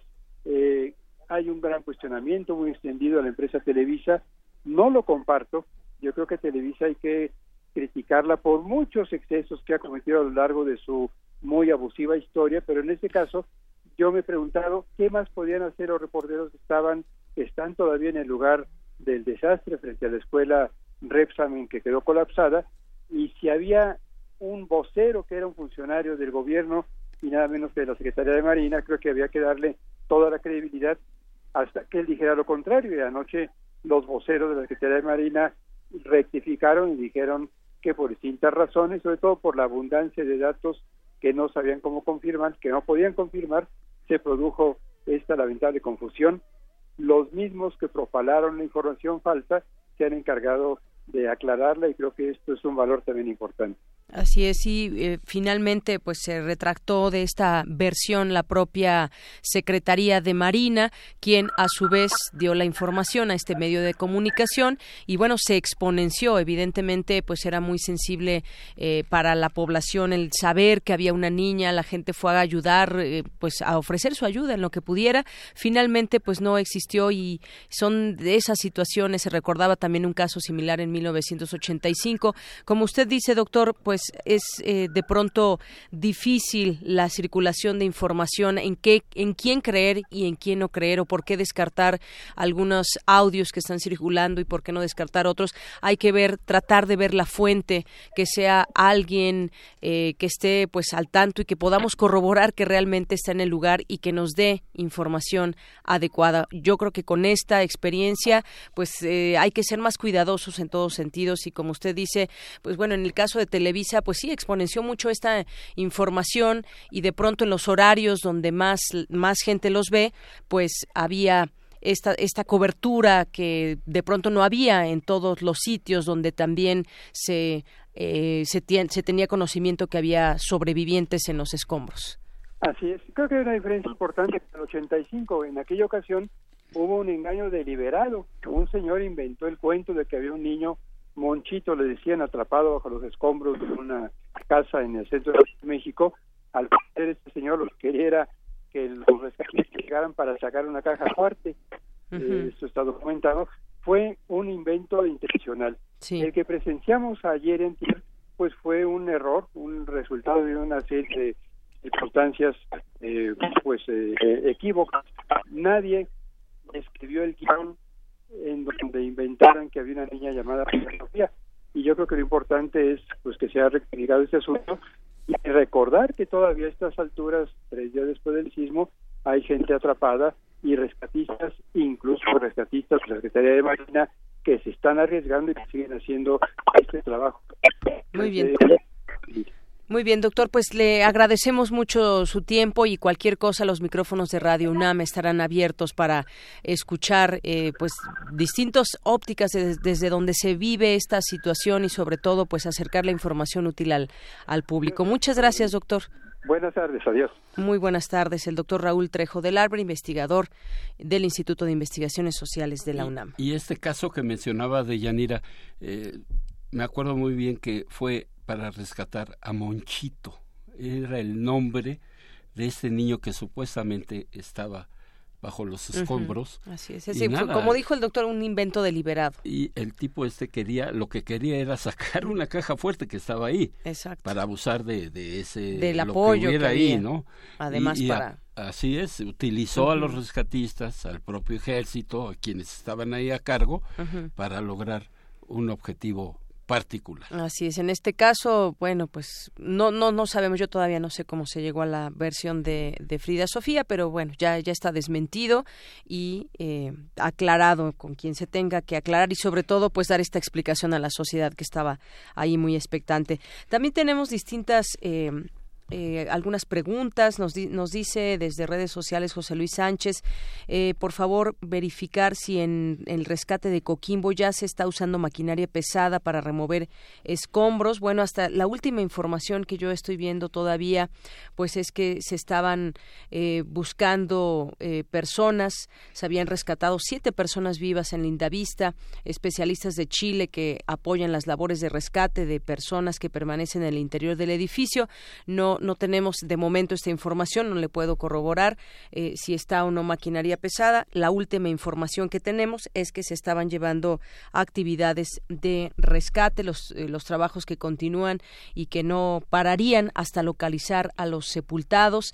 Eh, la inestabilidad de este edificio provocó que las labores se suspendieran a las cuatro y se reanudaran después de las diez a fin de determinar las acciones a seguir. Esta es la información que se podía leer todavía el día de ayer y pues hasta donde se sabe sigue esta remoción de escombros. También muchas gracias a las personas que nos escriben en, en Facebook. Eh, Aarón Caballero Quirós que nos dice a propósito de información, soy historiador y se ve muy bien fiarse de una sola fuente de información a ver, soy historiador y sé muy bien que fiarse de una sola fuente de información debilita la, veracidad de lo buscado, pero sé también como profesional de esta disciplina que las fuentes oficiales, lo pone entre comillas, gobierno, medios de comunicación, todos ellos tienen ciertos intereses en las informaciones que proporcionan, sean cuales sean estos, por lo que fiarse por completo de ellas tampoco aporta certeza. La práctica de todo historiador que se, eh, se precie de serlo es, por tanto, el contraste y análisis de todas estas informaciones y más, por aquello de fiarse solo de los medios oficiales o de comunicación o del ayúdame a difundirlo. Exactamente, muy, muchas gracias por esta aportación, Aarón Caballero Quirós.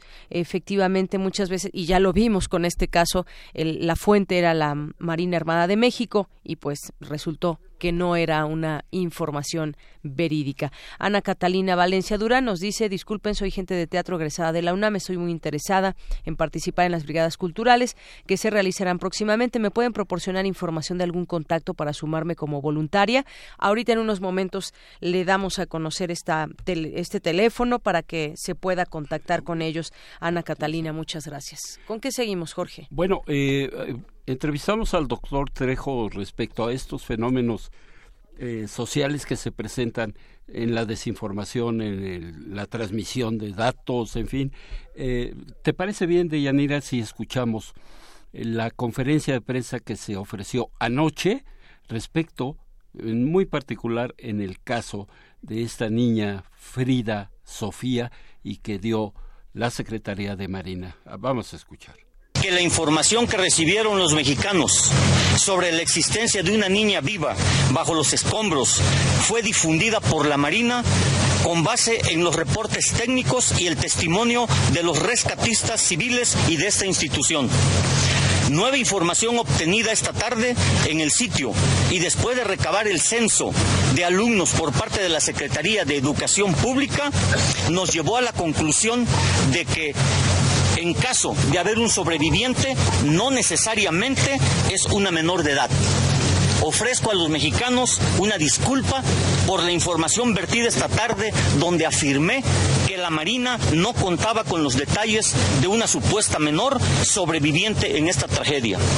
La información que prevalece hasta este momento no asegura si se trata de una persona mayor o de una niña.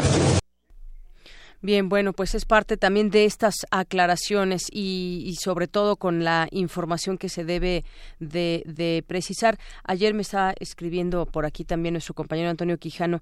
Ayer, y pese a que lo leí de una página de un medio de comunicación, eh, pues que está con pues toda la, información del, del, momento. También puede haber estas situaciones. Dice, ayer no hubo rescate de nadie en Indavista, son siete los rescatados desde el martes. Los topos chilenos se sumaron apenas el día de ayer y bueno, pues aquí está esta información donde especialistas de Chile apoyan estas labores de rescate. Para quien nos decía hace unos momentos si hay maquinaria pesada, en este sentido, pues se entiende que no habría ya el uso de maquinaria pesada en esta en esta zona. Y esa es la información de Yanira en la que debemos confiar. ¿Por qué? Eh, porque Toño estuvo ahí, él lo vio, él supo qué era lo que había pasado ahí. Entonces, por favor, igual, otra vez, reiterar, digo otra vez reiterar, ¿no? Reiterar que no haga caso de, de estos rumores. Pero, eh, ¿te parece bien? Tenemos en la línea a Alan Olvera. Él es integrante del grupo Topos en el equipo K9. K9 es eh, como se pronuncia en inglés y que tiene que ver con eh, el nombre de los caninos, pero aquí son los binomios que les aquí se les conoce y pues Alan ha estado trabajando en eh, la zona siniestrada y pues nos va a contar algunas experiencias. Alan, ¿cómo estás? ¿Qué tal? Muy buenas tardes, un saludo para todos. Muchas gracias. ¿Qué es lo que tú has vivido? ¿Qué es lo que has encontrado con tu, eh, con el binomio, con tu perro eh, eh, en estas zonas? Pues, este, eh, bueno, la emergencia unió, afortunadamente, nos unió como, como ciudadanos, como mexicanos, y también nos unió como organizaciones. Eh, eh, colaboramos con, con otras organizaciones, con AICA, con algunas organizaciones más que, que son especialistas también eh, eh, mexicanos y muy reconocidos sobre el adiestramiento canino y, sobre el adiestramiento en búsqueda de rescate. Pudimos sumar 25 binomios caninos repartidos en toda la Ciudad de México para apoyar a las labores de búsqueda y rescate. Tenemos caninos especializados en la búsqueda y detección de, de- de cadáveres, en la búsqueda y detección de personas con vida. Arrojaron muy buenos resultados nuestros caninos. Eh, fue un trabajo muy productivo y muy muy de la mano que tuvimos con otras con otras organizaciones hermanas con las cuales pudimos lograr un, un resultado muy muy efectivo. Y pues bueno es es lo que lo que vivimos en la emergencia no lamentable el caso que mencionaban de, de, de la niña Frida Sofía este caso eh, en el que pues bueno todo el mundo tiene que salir a retractarse por lo por lo acontecido eh, platicábamos nosotros que es un es un trabajo eh, pues de, de una mala coordinación de un proceso de información erróneo en donde también caemos en esta parte de, de, la mala información. Para platicarte la experiencia con nosotros, eh, nos activan y nos dicen que eh, en la calle de Niza eh, había Niza y América, teníamos un edificio colapsado, eh, activamos el protocolo de emergencia, vamos para allá y resulta que era una falsa alarma. Así en varias ocasiones desplegamos todo el operativo con nuestros caninos y pues así caímos en varias ocasiones en estas falsas ah, llamadas de, de, de alerta, ¿no? Con nosotros. Y eh, Alan, en, en tu caso específico, ¿dónde estuviste tú eh, con tu con tu perro, con tu binomio? Nosotros estuvimos todavía el día de anoche, estuvimos trabajando en Petén, en la calle de Petén, en, en- el condominio de Petén, ahí estuvimos trabajando toda la noche, eh, iniciamos labores a las 8 de la noche y nos retiramos del punto a las 6 de la mañana. Bien, y Alan, eh, después de esto, es la primera experiencia tal vez que tengas tú en este tipo de situaciones en sismo, pero ¿qué otras experiencias has tenido con tu binomio? ¿Algunos desastres, inundaciones? ¿A dónde han estado ustedes?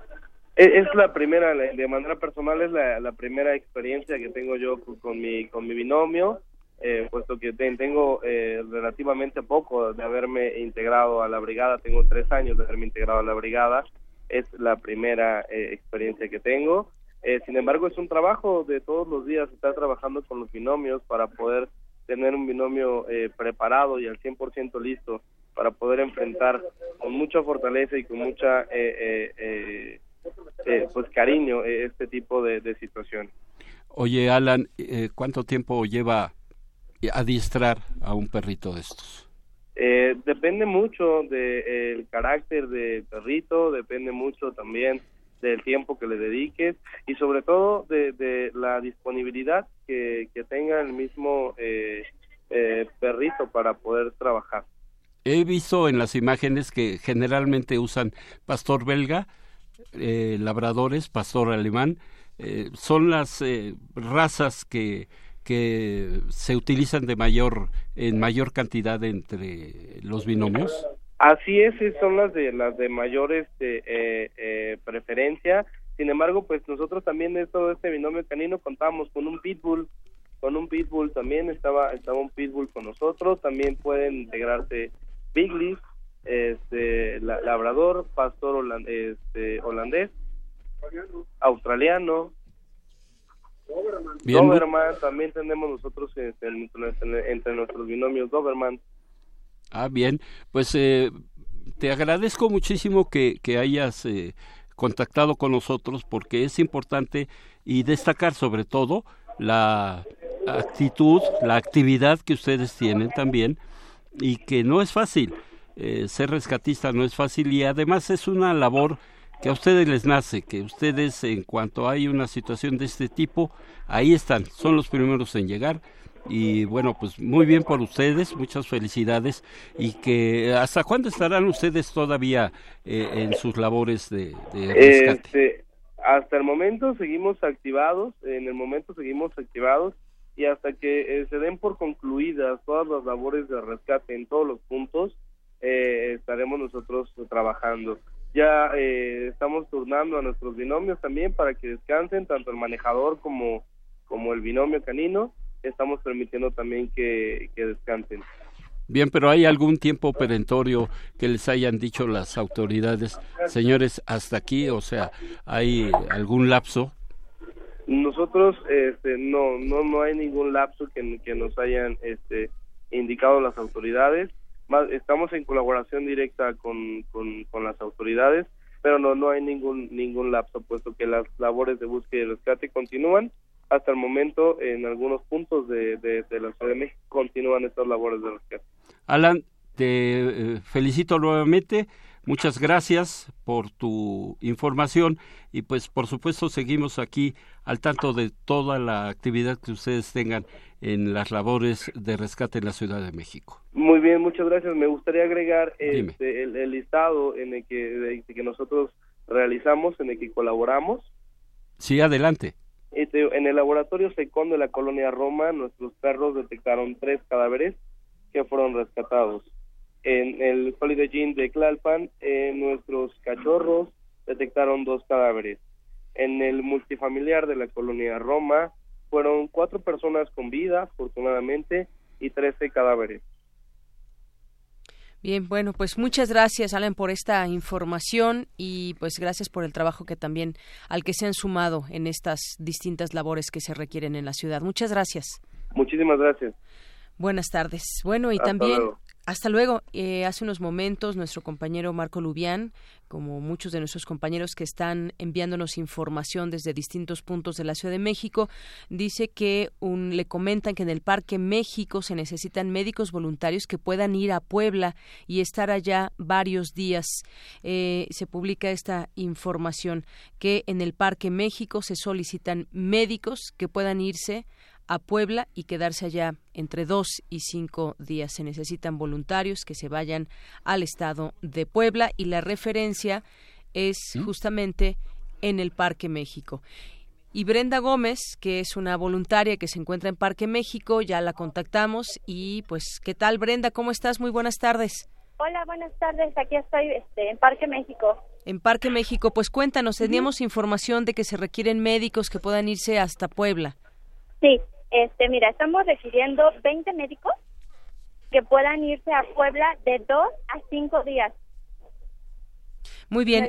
Ajá, necesitamos que vengan y que se reporten aquí en el parque, que se anoten, por favor. ¿Médicos necesitan tam- también alguna eh, especialidad en particular o médicos en, en general que puedan Es sumarse? Médicos en general, o sea, si tienen especialidad o no, es indiferente. Simplemente eh, se necesitan 20 personas. 20 médicos. Es, eh, que te busquen a ti o a las personas que estén laborando ahí en el Parque México. Mm, ajá, no, aquí hay unas listas. ¿Sí? Este, se, se tienen que acercar a la parte de la fuente. En la parte de la fuente. Exacto. Muy bien. Este, no hay acceso por carro. Se Ujú. tendrán que accesar a pie o en bicicleta. Muy bien. Y de ahí ya se organizará el traslado de estas personas, de estos médicos a Puebla. Exactamente, de hecho también se está organizando el traslado de, de víveres como agua y cosas así, pero necesitamos ahorita médicos.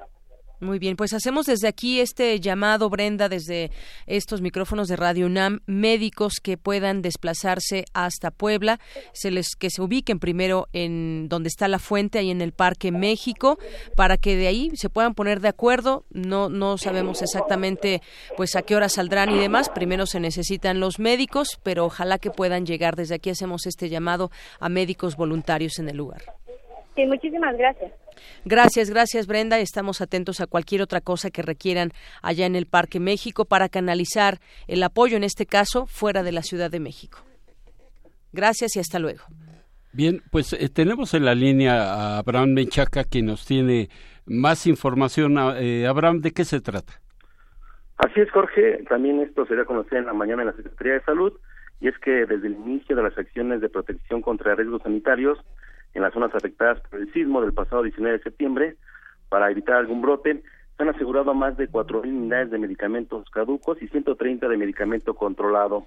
Así lo informó Pablo Curi, subsecretario de Salud. Escuchamos al funcionario.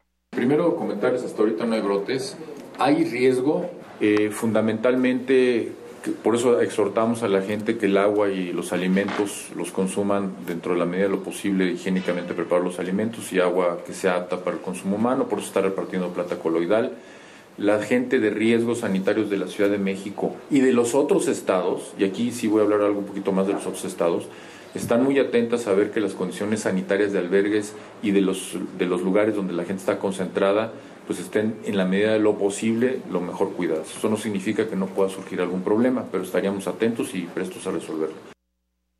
Jorge, en conferencia de prensa, donde también se presentaron los primeros resultados de las acciones de protección contra estos riesgos que realizan 16 brigadas que operan en las zonas afectadas por el sismo, dijo que también se verifican tuberías de agua y alimentos ver que se mantenga el número de casos de diarreas, de respiratorios, en lo que normalmente se da, se llama canal endémico. Hemos estado viendo eso, no hemos tenido ningún disparo ni ningún reporte como tal. No quiero decir que no lo pueda haber, les puedo decir que no tenemos hasta ahorita reportados por esto ningún brote. El funcionario dijo que se cuenta con capacidad para atender a todas las personas que lo requieren y presentó los últimos reportes de asistencia médica ofrecida a las víctimas así como la situación estructural de hospitales y unidades de salud. Jorge Dayanera, el reporte que les tengo. Muchas gracias, Abraham, por este reporte desde la Secretaría de Salud. Así es, buenas tardes. Muy bien. Bueno, pues muchas gracias, Abraham Menchaca. Vamos ahora a enlazarnos con el doctor Javier Oliva, académico de la Facultad de Ciencias Políticas y Sociales de la, de la UNAM, que nos tiene información desde Morelos, otra de las zonas afectadas por este sismo de 7.1 grados Richter el martes pasado. Doctor, es un gusto saludarle. Muy buenas tardes. Igualmente, Dayana, muchas, muchas gracias por la oportunidad de dirigirme al auditorio de, de Radio UNAM. ¿Qué tal? ¿Cómo te va? Pues sí, eh, los universitarios, eh, me refiero a los de la UNAM, eh, sin, por supuesto sin desconocer el enorme trabajo que han hecho toda la comunidad universitaria del estado de Morelos, pues hemos estado trabajando desde los primeros minutos en distintas actividades. Y pues a mí me, llama mucho la, la, atención que la forma en la que se ha tratado de desprestigiar de alguna manera los los, recientes, los recientes acontecimientos a propósito de la distribución de la, de la ayuda pues es muy importante señalar que no, a, mí me consta que no ha habido este tipo de, acciones de, ventaja por parte de las autoridades. Yo mismo he estado en mi Twitter alentando a que pues, las personas en general, en particular la comunidad de, nosotros, de la UNAM, pues siga con esta noble tarea de hacer llegar eh, cosas al Estado de Morelos, que sin duda alguna, es, sin dejar de lado, por supuesto, las el dolor y las carencias y las, las pérdidas de vidas y materiales que, se han sufrido en otras partes del mundo, eh, pues evidentemente eh, tenemos una, una situación muy difícil en el estado de Morelos. Así es, doctor. Y bueno, ayer incluso se comentó eh, que la esposa del gobernador o eh, gente del DIF no dejaba, no permitía el paso de mucho apoyo. Se había incluso algunas notas informativas señalado en este sentido y que todo se estaba canalizando solamente desde, desde Morelos. Fue una de las informaciones que surgió el día de ayer. Sí, fíjate que precisamente al estar escuchando el primer movimiento, me gustó mucho la actitud reflexiva de, los conductores, eh, de Luisa, de Juana, que estaban, eh, que fueron las que escuché cuando se, se da este reporte desde, desde Morelos y de manera muy prudente, muy sensata, dijeron, bueno, a ver, vamos eh, a, transmitir información validada, comprobada, que en efecto tengamos los elementos suficientes y no dejarlo solo a la especulación sin ninguna prueba y con cualquier video nosotros podemos difamar o, generar eh, confusión. A mí me parece que eh, nosotros como universitarios tenemos una enorme responsabilidad con la sociedad para conducirnos así con prudencia y puede puede ser que se digan cosas anticlimáticas, cosas que no generen ocho columnas o que generen la, reacción airada de determinados sectores o, ambientes eh, sociales, pero nuestra responsabilidad es esa, ¿no? Y por eso justamente esta enorme oportunidad que, tengo de dirigirme eh, al auditorio, quiero también compartir con ustedes que soy el presidente también del patronato de la Universidad Autónoma del Estado de Morelos y, conozco bien esta esta esta problemática de tal manera que yo eh, quiero seguir convocando a, la, a, quien, a nuestros radioescuchas a que sigan enviando por los canales institucionales eh, su ayuda para que finalmente son las estructuras que están mejor cubiertas Ayer varios estudiantes de universidades públicas y privadas se fueron, por ejemplo, a Tetela del Volcán a seguir repartiendo. Allí había eh, presencia tanto de la, de la, del ejército mexicano como de las propias estructuras del Estado, de tal manera que eh, sí me parece que es, que es importante no cesar la ayuda, dejar a un lado este tipo de eh, rumores, este tipo de insidias que en verdad en situaciones tan dramáticas como las que están, están viviendo miles, quizá millones de mexicanos, pues no eh, no se merecen todo por apetencias eh, eh, de grupos o, protagonismos y que solo por, eh, por tratar de, de, de, generar cierto tipo de apoyo para alguna causa o lo que fuere, pues bueno, eh, se vale hacer política, pero no a costa del dolor de los mexicanos. Muy bien, entonces, eh, como usted dice, efectivamente hay que ser muy responsables en esta en esta información. Había surgido y en ese sentido, pues hay que justamente aclarar y dar eh, información solamente que, pues a veces hasta hasta verificar la fuente oficial, porque pues ya vimos lo que sucedió con la Marina, pero pues tratar justamente exacto. de gente que esté ahí, que nos pueda dar su testimonio de lo que está pasando y quién mejor que personas como ustedes, eh, como usted. Eh, eh, doctor que está ahí y que está siendo parte de estas labores y nos dice, bueno, pues eso fue solamente un, un rumor que no sabemos de dónde, de dónde sigue, pero que publican además muchos medios de comunicación. Sí, ese es, ese es el, el, el, problema de Yanira y entonces el problema radica en que se genera la duda, eh, la, la, gente comienza a decir, bueno, si dono o no doy, ¿a dónde va a parar? Me parece que el, el, es, la sociedad mexicana lamentablemente está trasida por la por el, la, la, palabra desconfianza y esto nos genera muchos eh, muchos problemas. Yo creo que la forma en la que millones de mexicanos y mexicanas hemos respondido sin saber ni por qué ni ayudando a quién sabe quién, estamos en la primera en la primera línea, ¿no? Eh, al frente de, de estos eh, de estos apoyos. Entonces claro. sí sí me parece que eh, generar este tipo de, de rumores, por insisto, porque son evidentes las apetencias políticas y esto me parece que, que no, no, no contribuye en lo absoluto a poder eh, sanar. Viene el periodo más difícil que es la reconstrucción. Así es. Sí, dejar atrás ese oportunismo mediático que muchos pueden intentar hacer en estos casos y lo que menos se requiere es justamente eso, sino que la información fluya de la manera más precisa que se pueda dar y nosotros como medios de comunicación pues tenemos una responsabilidad muy grande ante ello. Pues algo más que quiera agregar, doctor. Pues mira, solamente alejarnos de este prejuicio de que pueblo bueno, políticos malos, ¿no? Yo creo que esta, este tipo de, de consignas o de prejuicios eh, poco o poco ayudan. Hay lamentablemente en esa en esa aparente bifurcación de sociedad, estructuras de gobierno, hay eh, lamentablemente de todo, pero siempre eh, evidentemente predomina o de o hemos visto que está predominando, si no estaríamos realmente en un caos, predomina más la intención, el, el, el la, la, salud eh, pública me refiero en términos éticos y morales de, de, de, nuestro México. Y ahí la UNAM, nosotros los universitarios, hemos jugado, y hay que decirlo con toda claridad y con mucho orgullo, hemos jugado un papel muy importante y muy positivo. Así es, un, un papel eh, muy positivo y sobre todo pues estar dispuesto a ayudar a la gente que lo requiere. Doctor, muchas gracias, muchas gracias por su labor. Seguimos atendiendo también cualquier situación que usted nos quiera reportar a través de nuestros micrófonos aquí en Radio UNAM. Estoy pendiente. Muchas gracias y lo que se ofrezca. Gracias. Muy buenas tardes, doctor Javier Oliva, académico de la Facultad de Ciencias Políticas y Sociales de la UNAM, que se encuentra allá en Morelos de cerca también en este apoyo que está habiendo en este estado, también afectado por el sismo del martes pasado. Vamos a hacer una pausa y regresamos con más información, una con 44. Relatamos al mundo. Relatamos al mundo. Radio UNAM informa. Para prestar un servicio continuo a la comunidad universitaria y a la población afectada por el sismo del 19 de septiembre, hemos modificado nuestra programación. AM 860 y FM 96.1 permanecerán enlazadas. De la misma manera, nuestros servicios informativos, primer movimiento, Prisma RU y resistencia modulada modificarán sus duraciones, extendiéndose para brindar ayuda, información y orientación durante la contingencia. Manténgase en sintonía, hagamos comunidad. Comuníquese con Radio UNAM a los teléfonos 55 36 43 39 y 55 36 89 89. Estamos en Facebook como Radio UNAM y en Twitter como arroba Radio UNAM. Comuníquenos sus necesidades e inquietudes. Estamos para servirle.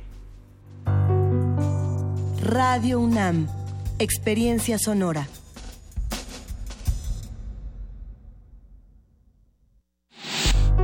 La Universidad Nacional Autónoma de México informa. La Facultad de Medicina ofrece asistencia psiquiátrica y psicológica a todas las personas que presenten problemas emocionales a consecuencia del sismo. Las personas que deseen una valoración, favor de presentarse a partir del sábado 23 de septiembre en el Departamento de Psiquiatría y Salud Mental, ubicado en el circuito exterior de Ciudad Universitaria. El horario de atención es de 10 de la mañana a 6 de la tarde. Informes a los teléfonos 5623 2291 y 5623 2127. Universidad Nacional Autónoma de México la Universidad de la Nación.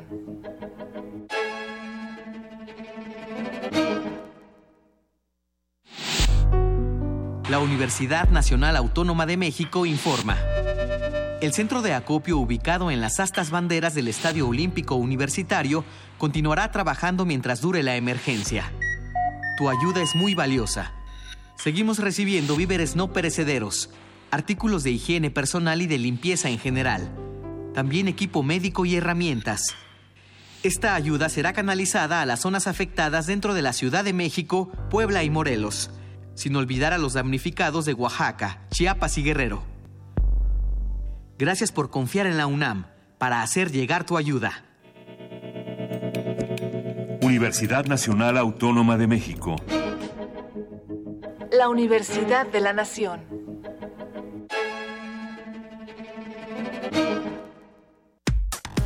Relatamos al mundo. Relatamos al mundo. Bien, hace rato se nos olvidaba comentar también de esta página que pusieron a disposición la Facultad de Arquitectura, eh, que habíamos dicho que era www.arc.unam.mx. Es www.arquitectura, esa es la página. Eh, en algunos momentos eh, puede tener alguna dificultad, pero ya aquí constatamos que se abre esa, esa página para que puedan acceder y, meter todos sus datos si requieren de este servicio. Y son la, es la una de la tarde con 48 minutos, seguimos transmitiendo aquí. Jorge Díaz. Eh, ¿Cómo están? Muy buenas tardes nuevamente y pues recordarles que estamos aquí en eh, toda la actividad que se genere a través de, de nuestros compañeros reporteros, colaboradores, rescatistas. Acabamos de entrevistar a un rescatista de los, eh, de los eh, topos y bueno, Estamos aquí atentos a toda la información. Así es, nos vamos a enlazar ahora con nuestra compañera reportera Dulce García, que también nos tiene información de lo que ha estado recabando durante eh, estos días y sobre todo en las últimas horas. ¿Qué tal, Dulce? ¿Cómo estás? Buenas tardes. Yanira, muy buenas tardes a ti, a Jorge y el auditorio de Prisma RU. Este, pues como lo comentas, estuvimos en el Deportivo La Joya, que se instaló como centro de acopio. Eh, Acabe de destacar que este lugar eh, tiene una muy buena organización. Los alimentos que están llegando están siendo muy bien catalogados y organizados, sobre todo para que su distribución eh, tenga una mayor agilidad. Eh, ahí entrevistamos a una persona que pues nos comentó un poco cómo se está elaborando aquí. ¿Qué te parece si la escuchamos? Originalmente se había quedado el Deportivo La Joya como albergue, pero por el apoyo que hemos estado recibiendo se convirtió en centro de acopio. Centro de acopio tenemos desde que se habilitó, desde una hora después del sismo. Tenemos, no, no tenemos fecha Vamos a seguir. Hemos trabajado todo el día, toda la noche y se está, se está recibiendo, pero también se está distribuyendo al mismo tiempo en diferentes puntos donde se necesita. En la ciudad y en el estado de Morelos también se están eh, sacando apoyos. A otras delegaciones, a Xochimilco, donde nos pidan, este, se está distribuyendo el apoyo pues ya escuchamos de Yanira de qué manera se está distribuyendo. Ellos están enviando incluso eh, esto, estos productos a al estado de Morelos y bueno, eh, tienen una muy buena organización con los ciudadanos, están trabajando ahí con ellos, pues chicos muy jóvenes. Eh, ya, sobre todo lo que están pidiendo son, eh, como lo comentaban de otros acopios, es alimentos no perecederos y medicamentos, eh, más que medicamentos, tal vez eh, equipo para primeros auxilios. Y bueno, eh, ahí eh, están llegando muchos autos de ciudadanos que quieren ayudar a la distribución de todo este pues material que se está ocupando tanto para pues sanar a las personas que tuvieron alguna herida o que han sufrido algún daño como para también distribuir los alimentos a los diversos centros este a los diversos acopios eh, nos encontramos a Eva Castañeda ella es profesora eh, nos platicó cómo es que llegó ahí para ofrecer su automóvil para la distribución de estos alimentos. Ella está dispuesta a ir hasta el estado de Morelos si se necesita. Y bueno, también nos platicó su experiencia eh, en cuanto al sismo, que desafortunadamente pues supo que perdió, que algunos de sus exalumnos perdieron la vida. ¿Qué te parece si la escuchamos? Nos dijeron que hay algunos centros de acopio que ya están saturados de víveres, entonces que están solicitando vehículos para trasladar de un centro a otro eh, los víveres. Llegamos a uno y resultó que no, que no era necesario, que estaban esperando camionetas. Eh, pedí información, amigos, todos estamos en contacto, redes sociales, me dijeron que llegara para acá y bueno, creo que acá ya hay más organización y creo que sí vamos a poder ayudar. Y bueno, el tráfico normal. Soy maestra, entonces eh, reanudamos labores hasta el próximo lunes, entonces en ese sentido no hay tanto problema. Trabajo en la UNAM también, pero eh, lo mismo, o sea, creo que no suspendo nada, nada tan importante para poder estar acá. En lo individual es muy doloroso, o sea, me parece terrible que tantas personas, o sea, pienso ahora en las personas que siguen sepultadas bajo los escombros y es que el corazón se me rompe, o sea, no, no, es que creo que no hay palabras para nombrar eso. Yo trabajo justo enfrente del TEC de Monterrey. Exalumnos míos están en el Tecnológico de Monterrey. Murieron algunos. Es terrible. Y luego en lo social, parece que de repente uno cree que este país está en la ruina en muchos sentidos porque en términos políticos es nefasto lo que pasa. Pero ves esto, ves la solidaridad de la gente, ves la generosidad. La política es, los políticos más bien, son otra cosa muy aparte y que la gente es la que sostiene sin problema este país. Estoy conmovida, no es que no tengo palabras. Por eso llegar, a, o sea, llegar a Morelos o a donde se tenga que llegar no me representa ningún problema. Sí, bueno. Sí, adelante, Eh, de. Yanira ya, este, pues escuchamos, pues cómo es que se está, que está colaborando la ciudadanía para ayudar en esta causa y bueno, eh, se ve como poco a poco los centros de acopio están y los albergues están organizándose un poco más. Eh, también, eh, como ya lo comentábamos antes de Yanira, eh, los primeros días ya había una, ya se había saturado de, de alimentos, pero ahora eh, se están volviendo a, a requerir, entonces hay, hay que volver a mandar. Muy bien, bueno, pues estamos muy atentos aquí de todo lo que ustedes estén viendo en la calle como reporteros, el apoyo que haga falta, mensajes que se puedan transmitir a través de radio, donde hay gente que todavía busca algún familiar, donde hay en los centros de acopio distintas personas que están ahí en estas labores y que se están coordinando y organizando. La organización, hay que destacarlo, ha venido también desde la sociedad civil y eso es algo que se está destacando y continuará hasta que sea necesario. Estos días han sido eh, muy especiales y se ha visto en las calles este apoyo. En esta zona, por ejemplo, también que nos decían de, de la Condesa, es difícil acceder en automóvil, hay que desplazarse y esta ciudad creo que en las zonas afectadas bien vale la pena también poderlas recorrer con apoyo a través de motocicletas o bicicletas o incluso a pie. Muchas gracias, Dulce. Estamos atentos contigo. Claro que sí, Deyanira. Eh, por último, quisiera comentarles eh, que también pues hay que tener mucha paciencia incluso para participar en, en los centros de acopio.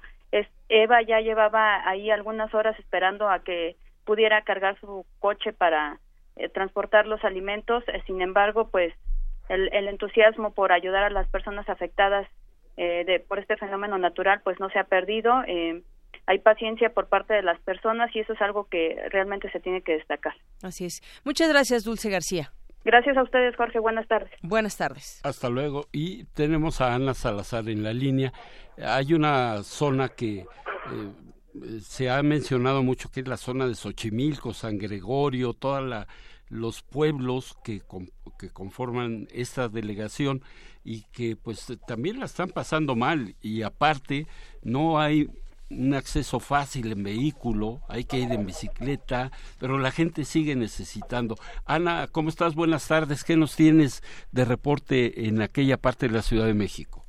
¿Qué tal, Jorge de Yanira? Estamos justo en, en un domicilio que, que está improvisando lo que es una clínica para personas y también para animalitos. En este momento, delante de mis ojos, están interviniendo a un gato y te puedo decir que, que no no hay palabras para decir y, compartirse todo lo que estamos viendo. Hay ruinas en, ciertas partes de la de aquí de, de la avenida San de la avenida Belisario Domínguez, perdóname. Este, atrás hace rato estuvimos por Tulyehualco y la gente sigue trabajando, pero sigue poniendo a disposición camiones del transporte público totalmente gratuito para traer hasta acá la ayuda y este nada, se ha concentrado mucha gente con mucha buena voluntad Tú caminas y en cualquier esquina ves alimento para perro, para gato, ves niños llevando ropa, es una cosa de verdad impresionante. Te puedo reportar, eh, Jorge de Yanira, que también hay fugas de agua.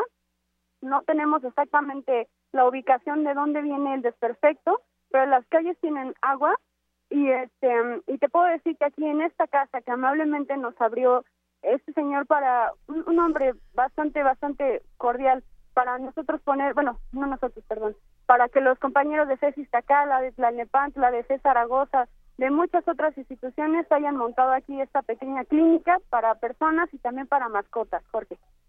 Muy bien, pues eh, eh, la, la ciudadanía es quien está tomando prácticamente las riendas acá en Xochimilco. Eh, las autoridades imagino que deben estar por ahí, pero la sociedad es la que primero se moviliza para ayudarse a ellos mismos, Ana. Exactamente, y hace unos momentos, Jorge, te comento que platiqué con Cristian Dimas, él es estudiante eh, de la FES Iztacala, él está, este, ahorita está atendiendo a varias personas que están llegando. Lo que más nos comentan, Jorge, es que hay personas con problemas gastrointestinales ahorita, entonces sí tienen ellos un banco considerable de medicamentos me dieron una lista bastante amplia de cosas que todavía se requieren, pero por lo pronto lo que les puedo comentar es que se solicita paracetamol, diclofenaco, ambroxol pediátrico.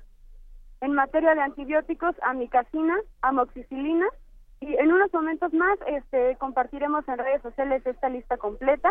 Acaba de llegar hace alrededor de 15 minutos otra camioneta de la universidad con mucho mucho mucho más este mucha más ayuda nos piden que por ahora alimento para mascotas ya no.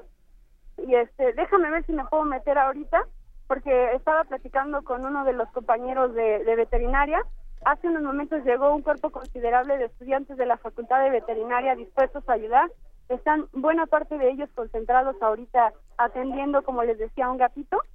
Entonces, ellos pues, ojalá te puedas acercar a ellos para que platiquemos con ellos, Ana, porque sí sería importante que, que, estuviéramos en vivo con ellos y nosotros te esperamos. Si tienes que estar caminando o algo así, pues aquí dialogamos mientras te acercas a ellos, Ana. Claro que sí, porque me decían, como les repito, medicamentos hasta ahorita. Ha llegado otra camioneta de ayuda. Estoy, eh, ya encontré a mi compañero con permiso, gracias. Entonces, para que les dé con puntualidad los requerimientos para animales, aquí junto a mi lado derecho tengo un perrito que está reposando en este momento. Y les voy a dejar ahorita con mi compañero José Fernando Romero Ortiz. Él es médico veterinario de la Universidad de la UAM, plantel Xochimilco. Muy bien. Bueno, buenas tardes. Hola, muy buenas tardes. Hola, bueno, pues tú estás en esta zona como veterinario, en esa zona de Xochimilco, donde estás brindando apoyo a eh, mascotas que puedan eh, estar en una situación vulnerable. Platícanos o dinos, infórmanos qué necesitan para que la gente pueda hacer llegar allá a esta zona de Xochimilco. Claro que sí, mire, afortunadamente ya estamos teniendo mucha afluencia de, perritos que vienen a, a ser atendidos ahorita ya estamos sobresaturados de alimentos. Si acaso, este sería alimento para gato, que es el que no tenemos. Alimento para perro estamos saturados por el momento. Actualmente lo que necesitamos es este anestésicos, eh, preferiblemente gilacina, ya que nos están llegando muchos casos en los que se requiere una intervención quirúrgica. Así es. Anestésicos, entonces, que, ¿cuáles pueden ser estos? Y hay algunos nombres para que la gente que nos esté escuchando los pueda ubicar. Claro que sí, este, preferiblemente hilacina y ketamina. Hilacina y ketamina. Ketamina. Muy bien. Eh, exactamente dónde puede tratar de acercarse la gente, sobre todo pues les pediríamos que no vayan en automóvil, quizás se puedan desplazar en motocicleta o en bicicleta. Eh, exactamente dónde podrían, nos puedes decir que te ubiquen. Claro que sí, nosotros estamos justo en el centro de San Gregorio Atlapulco. Está, nuestro puesto de control estamos justo enfrente del mercado de, de la misma población. Estamos Sí, en San Gregorio Atlapulco. Así es, Belisario Domínguez, casi esquina con Vicente Suárez. Muy bien. Bueno, pues ahí está la información dada a conocer a nuestro auditorio. Pues muchas gracias, gracias por esta labor que realizas y aquí estamos pendientes también a través de nuestra compañera Ana Salazar. Claro que sí, muchísimas gracias y pues gracias por todo el apoyo que han brindado a esta población. A ustedes también, muchas gracias. Hasta luego. Bueno, no sé si por ahí esté Ana Salazar, pero si es necesario, después regresamos contigo, Ana, y estar pendiente. Tú eres nuestros ojos y oídos allá en, eh, en esta área de Xochimilco. Muchas gracias. Vamos a continuar. Y eh, hace algunos minutos estábamos, escuchamos el mensaje del rector Enrique Graue, el rector de la UNAM, Enrique Graue, y pues, eh, ¿les parece bien si escuchamos nuevamente el, el mensaje que lanzó el rector, el doctor Graue, a la sociedad y a la comunidad universitaria. Este martes 19 de septiembre tuvimos un terrible mar que nos recuerda la fragilidad de nuestra civilización ante los imponderables de la naturaleza. Ilusiones acumuladas y patrimonios personales se desvanecieron en instantes. Muchas vidas se perdieron en circunstancias trágicas miles de mexicanos han perdido a un ser querido. Con ellos, créanos, compartimos su profundo y su inmenso dolor. A todos, este otro 19 de septiembre nos deja una herida que no cerrará jamás. Y debe ser a través de esa herida que recordemos el respeto que le debemos al territorio que habitamos, a nuestro subsuelo, a los mares y por supuesto a la atmósfera que nos envuelve. Finalmente es por eso que estamos aquí, convencidos de que en medio del dolor y de la conmoción debemos continuar hacia adelante y superando todo reto que se nos presenta. Muchas gracias a los subsistemas de la investigación científica y de humanidades por su capacidad de reponerse a la adversidad y continuar desde el día de hoy su labor.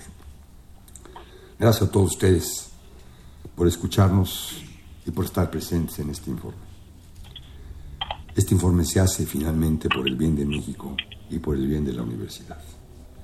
Estas fueron las palabras del rector de la UNAM, el doctor Enrique Graue, hace apenas unos minutos donde nuestra compañera Ruth Salazar estaba ahí presente en cuanto el rector comenzó a platicar, a hablar con los medios de comunicación. Así es, Jorge. Bueno, pues ahí está este eh, mensaje desde la UNAM. Y nos vamos ahora con Alejandro Alonso, que es académico, divulgador científico, porque él fue uno de los afectados en esta zona de eh, Condesa, muy cerca también de este edificio impactado, colapsado en eh, Álvaro Obregón 286. Y como él, muchas personas están en esta situación, no pueden entrar a sus viviendas porque todavía no hay un diagnóstico de si pueden acceder para habitarlo de nuevo nuevo o no. ¿Qué tal, Alejandro? Te saludo con mucho gusto. Buenas tardes. Eh, buenas tardes, Deyanira, tus órdenes. Bueno, pues yo me, gustaría que nos platiques tú eh, cómo fue esta situación ahora, en qué situación te encuentras, has tenido comunicación con autoridades de protección civil, cómo eh, podrán entrar o no, que les han dicho a los vecinos en este edificio, que ahorita me dices exactamente dónde se ubica. Sí, eh, me encuentro ubicado en Avenida Durango 258, eh, casi contra esquina con Avenida Salamanca y eh, paralela a esta avenida a Cozumel. El edificio tuvo un peritaje preliminar en el cual se reporta que no tiene daños estructurales, sí tiene figuras, eh, fisuras, perdón, eh, de, o sea, de que no significan un, riesgo, pero el asunto de la zona, así como este edificio, otros tantos lo estamos compartiendo, es de que hay inmuebles que eh, pues que acusan eh, daño mayor. Justo entre en la calle de Cozumel casi esquina con Durango hay un, edificio un inmueble de pues no sé cuántos pisos son creo que son cinco o seis que sí se ve con daños eh, severos no entonces bueno hay un riesgo latente que aunque nosotros pudiéramos pensar estar en nuestro inmueble pues es un, riesgo latente este que, que bueno que no no no no se puede ni se debe se debe eh, cubrir. Muy bien, eh, como tú están muchas personas en esta situación porque quizás su inmueble no tiene alguna cuarteadura eh, o algún daño y ya ah, siendo haber eh, siendo realizado por las autoridades de protección civil. Sin embargo pues el entorno el entorno también eh, preocupa. Habrá que ver si por ejemplo, en este edificio donde tú estás, que no tiene un daño grave, qué pasa con los demás inmuebles que están cercanos y que sí tienen un impacto, qué sucedería o qué, tan grave es el riesgo que hay de que los otros edificios aledaños pudieran en algún momento colapsarse. Esta información, pues es importante que, que también nos las compartas desde tu punto de vista, porque pues como tú están muchas, muchas personas en muchas colonias. Sí, eh, mira, Deyanira, eh, yo quisiera, eh, bueno, compartir, comunicar. Eh, yo el día de ayer hice una visita al inmueble, pues para asegurar, ¿no? O sea, eh, claro, te, te preocupa el inmueble, primero la vida, ¿no? Sí. O sea, ya que estás como como a, a salvo de, de tu y, este integridad, pues vas hacia las cuestiones materiales y tu espacio habitacional y demás. Eh, ayer que estaba en el inmueble veíamos lo de la luz, veíamos eh, eh, eh la, cuestión, bueno, este del, peritaje, pero eh, algo que me llamaba la atención y me preocupó es de que se hizo un cierre de los ductos de gas, de los pasos de gas. En el momento de decir, bueno, pues si ya está bien, vamos a abrir las llaves, de inmediato este, detectamos fuga, volvimos a cerrar, entonces lo que decidimos con los dueños del, inmueble era este hasta que no hubiera un experto o un técnico calificado para abrir y ver si realmente hay una fuga declarada en las instalaciones de gas. Eso es algo muy importante porque alguien pues bueno pues ya pasó, le abro a, a, mis, a mis ductos de gas y puede ocasionar algún incidente. Eh, la cuestión del agua, o sea, el agua también a nosotros ya nos cae, pero cae justo mm, eh, turbia. Entonces estaba oyendo el reporte que hacía una de tus este, eh, colaboradoras donde decían que hay problemas gastrointestinales. Si uno abre la llave y dice, ah, ya hay agua y, y toma de manera, pues digamos, no, no, no, pensando lo que pueda provocar, te va a generar un, un, un efecto este secundario porque es agua removida. Con, con todo este impacto, o sea, hasta las paredes internas de los contenedores de, de agua, pues bueno, todo se revoluciona y entonces sí puedes consumir este agua con ciertos patógenos. Entonces hay una serie de detalles que, que en estas zonas eh, colapsadas como la Roma, la Conde, otras tantas, son indicadores que mantienen la alerta del ciudadano. Yo te estoy comentando esas experiencias como un inquilino que ahorita no estoy en este edificio, eh, lo, lo, evacué y estoy en espera eh, de las condiciones que sean como adecuadas para poder este acceder y otra vez en condiciones en condiciones eh, aceptables y, y de acuerdo a una información que, que bueno lo que pedimos es de que la información sea lo más este objetiva eh, fuera de estos aspectos que se generan en este tipo de situaciones, de estos fenómenos lamentables. Así es, Alejandro Alonso. Pues yo te agradezco que nos, nos platiques esta preocupación que como tú muchos ciudadanos tienen de eh, saber, bueno, este inmueble sí está bien, pero qué pasa también con temas como el agua y todo lo que está alrededor de un inmueble en una zona, en una zona donde impactó en otros edificios este sismo. Yo te agradezco mucho, Alejandro Alonso, esta información.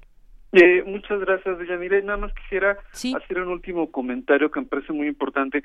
El caso de la Roma Condesa es un área de alto flujo comercial. eh, lo que yo les pediría a la gente que tiene, eh, que son dueños de establecimientos, que sean responsables laboralmente. Están llevando, están propiciando que la gente vaya a laborar, no hay luz, la gente se traslada, generan más movimiento de comunidad que no tiene caso, o sea, den prioridad a la gente que tenemos que ir a esta zona por cuestión de salud, por cuestión de emergencia, por cuestión de evacuación, responsabilidad cívica a la gente que puede tomar una decisión laboral con una masa de empleados. Así es.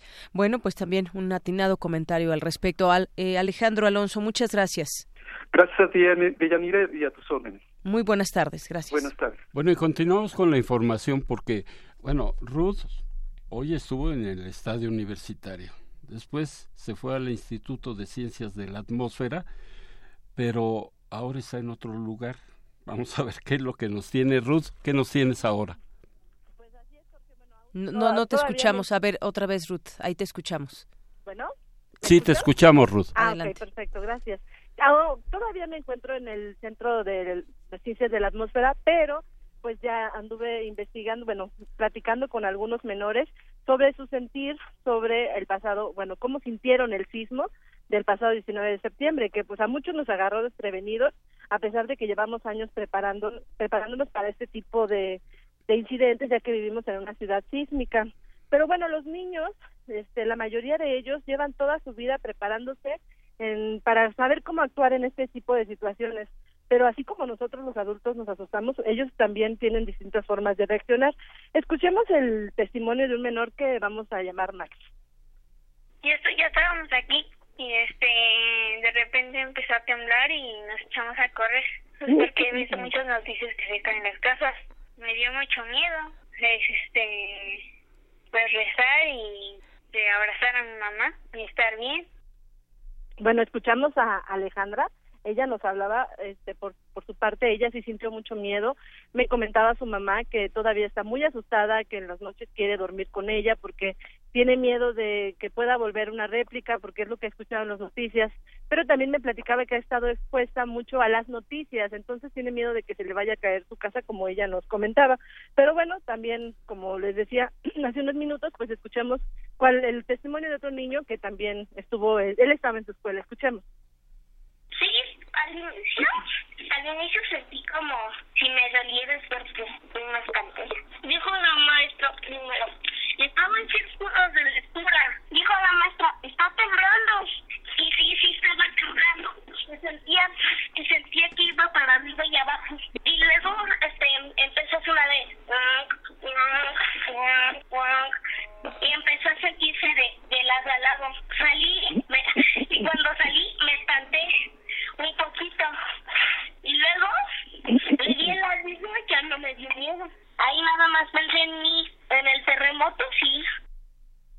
Bueno, pues los especialistas hemos estado también aquí en Prisma RU entrevistando a especialistas en la materia y nos recomiendan que no expongamos a los niños tanto a los a las noticias sobre los rescates, pero sí es importante darles a conocer y explicarles cómo deben de actuar.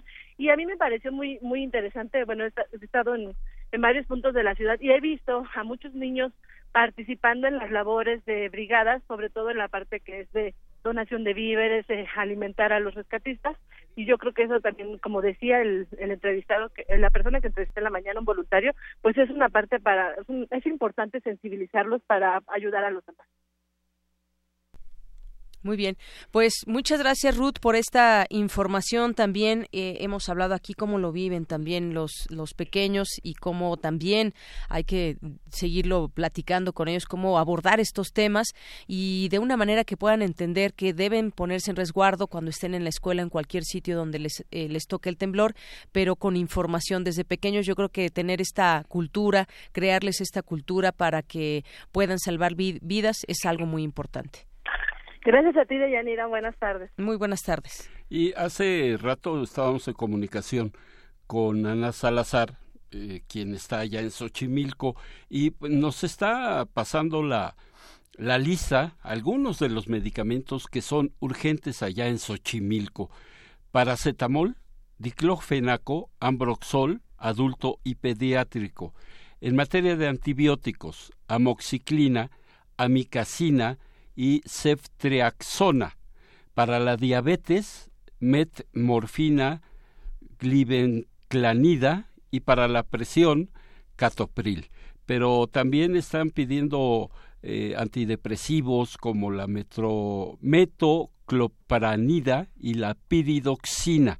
Entonces, eh, nosotros vamos a tener aquí esta lista por si alguien tiene este tipo de medicamentos, estas eh, eh, paracetamol y diclofenaco son generalmente para dolor y algunas infecciones, los antibióticos, por supuesto, para prevenir y también combatir infecciones, sobre todo de eh, índole estomacal, este, gastrointestinales y también la, para la presión, para la diabetes. Bueno, aquí está la lista y pues si alguien tiene algún medicamento de este tipo, que por favor lo haga llegar ahí a San Gregorio en el en el centro del pueblo de San Gregorio en Xochimilco.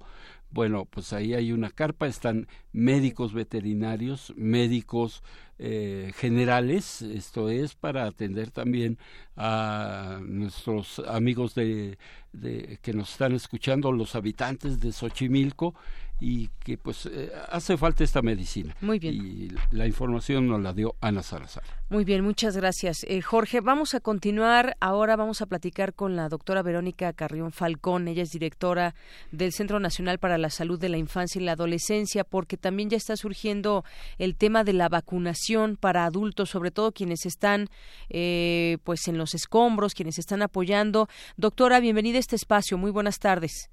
Hola, buenas tardes. Bueno, platíquenos cuáles son la, cuál es la situación, eh, por qué se exhorta ahora a la vacunación y qué tipo de vacuna.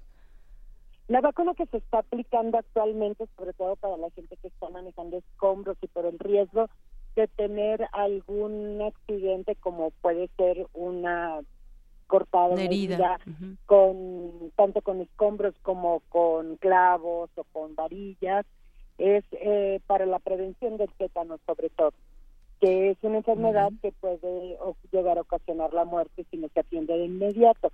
Pero lo que estamos exhortando es a la población que está haciendo trabajo sobre escombros, eh, ya sea porque su casa tuvo eh, alguna afectación o la gente que está trabajando, sobre todo en, en los lugares afectados este, que fueron derrumbados, todos los voluntarios, los brigadistas, los topos, y toda la gente que está eh, trabajando en estas áreas, que por favor, si no tienen antecedentes en los últimos cinco años de tener la vacuna del toxoide tetánico difterico, acudan a las unidades de salud o soliciten que a las brigadas, la Ciudad de México tiene vacuna disponible, Puebla tiene vacuna disponible, Oaxaca, Chiapas, eh, Morelos, eh, todos tienen vacuna disponible para, para aplicársela a todas estas personas que están apoyando a todas las acciones.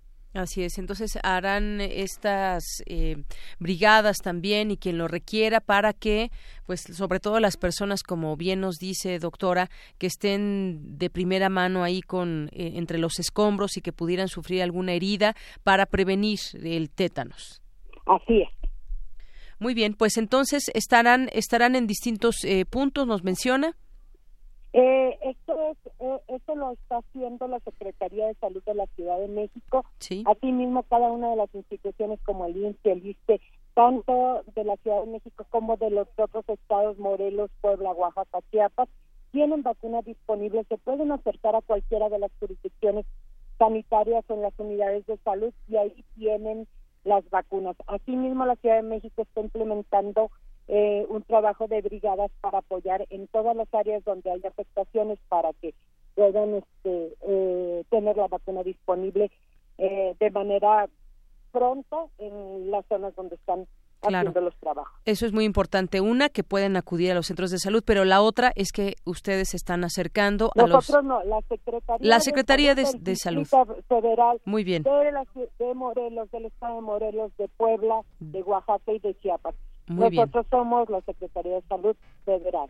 Muy bien, entonces estas, eh, esta dependencia es la que se está acercando a estos sitios donde se sugiere que se apliquen esta vacuna a las personas que están en estas áreas laborando. Pues le agradezco hay mucho. alguna necesidad sí. de vacuna específicamente en algún área, por favor se pueden poner en contacto con ellos o también con nosotros en el Centro Nacional para la Salud de la Infancia y la Adolescencia. Sí. Y nos pueden contactar y nosotros contactamos a quien eh, estén haciendo las actividades para que vayan a los lugares. ¿Tiene algún teléfono, doctora? 53 37 Sí. 1892 es el teléfono de nuestras oficinas. Así y es. también le puedo dar un celular. Ajá, adelante. 656 656. 144 Sí. 74 Sí. 94. 94. Repetimos los teléfonos 53 37 18 92 y un celular 656 14 47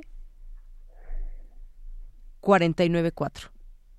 Muy bien. Pues yo le No. agradezco. Sí, sí, sí, 144 7494. Muy bien, ahí están los, los teléfonos. Le agradezco mucho, doctora Verónica. De nada, Hasta luego, muy buenas tardes. hasta luego. Nos informan de Yanira que en el campus número uno de Cuautitlán tienen un centro de acopio por si quieren acudir con alimentos no perecederos y medicamentos. Ellos van a cerrar a las 5 de la tarde, entonces usted todavía tiene la oportunidad de acudir al campus número uno de Cuautitlán, el campus de la Universidad Nacional Autónoma de México.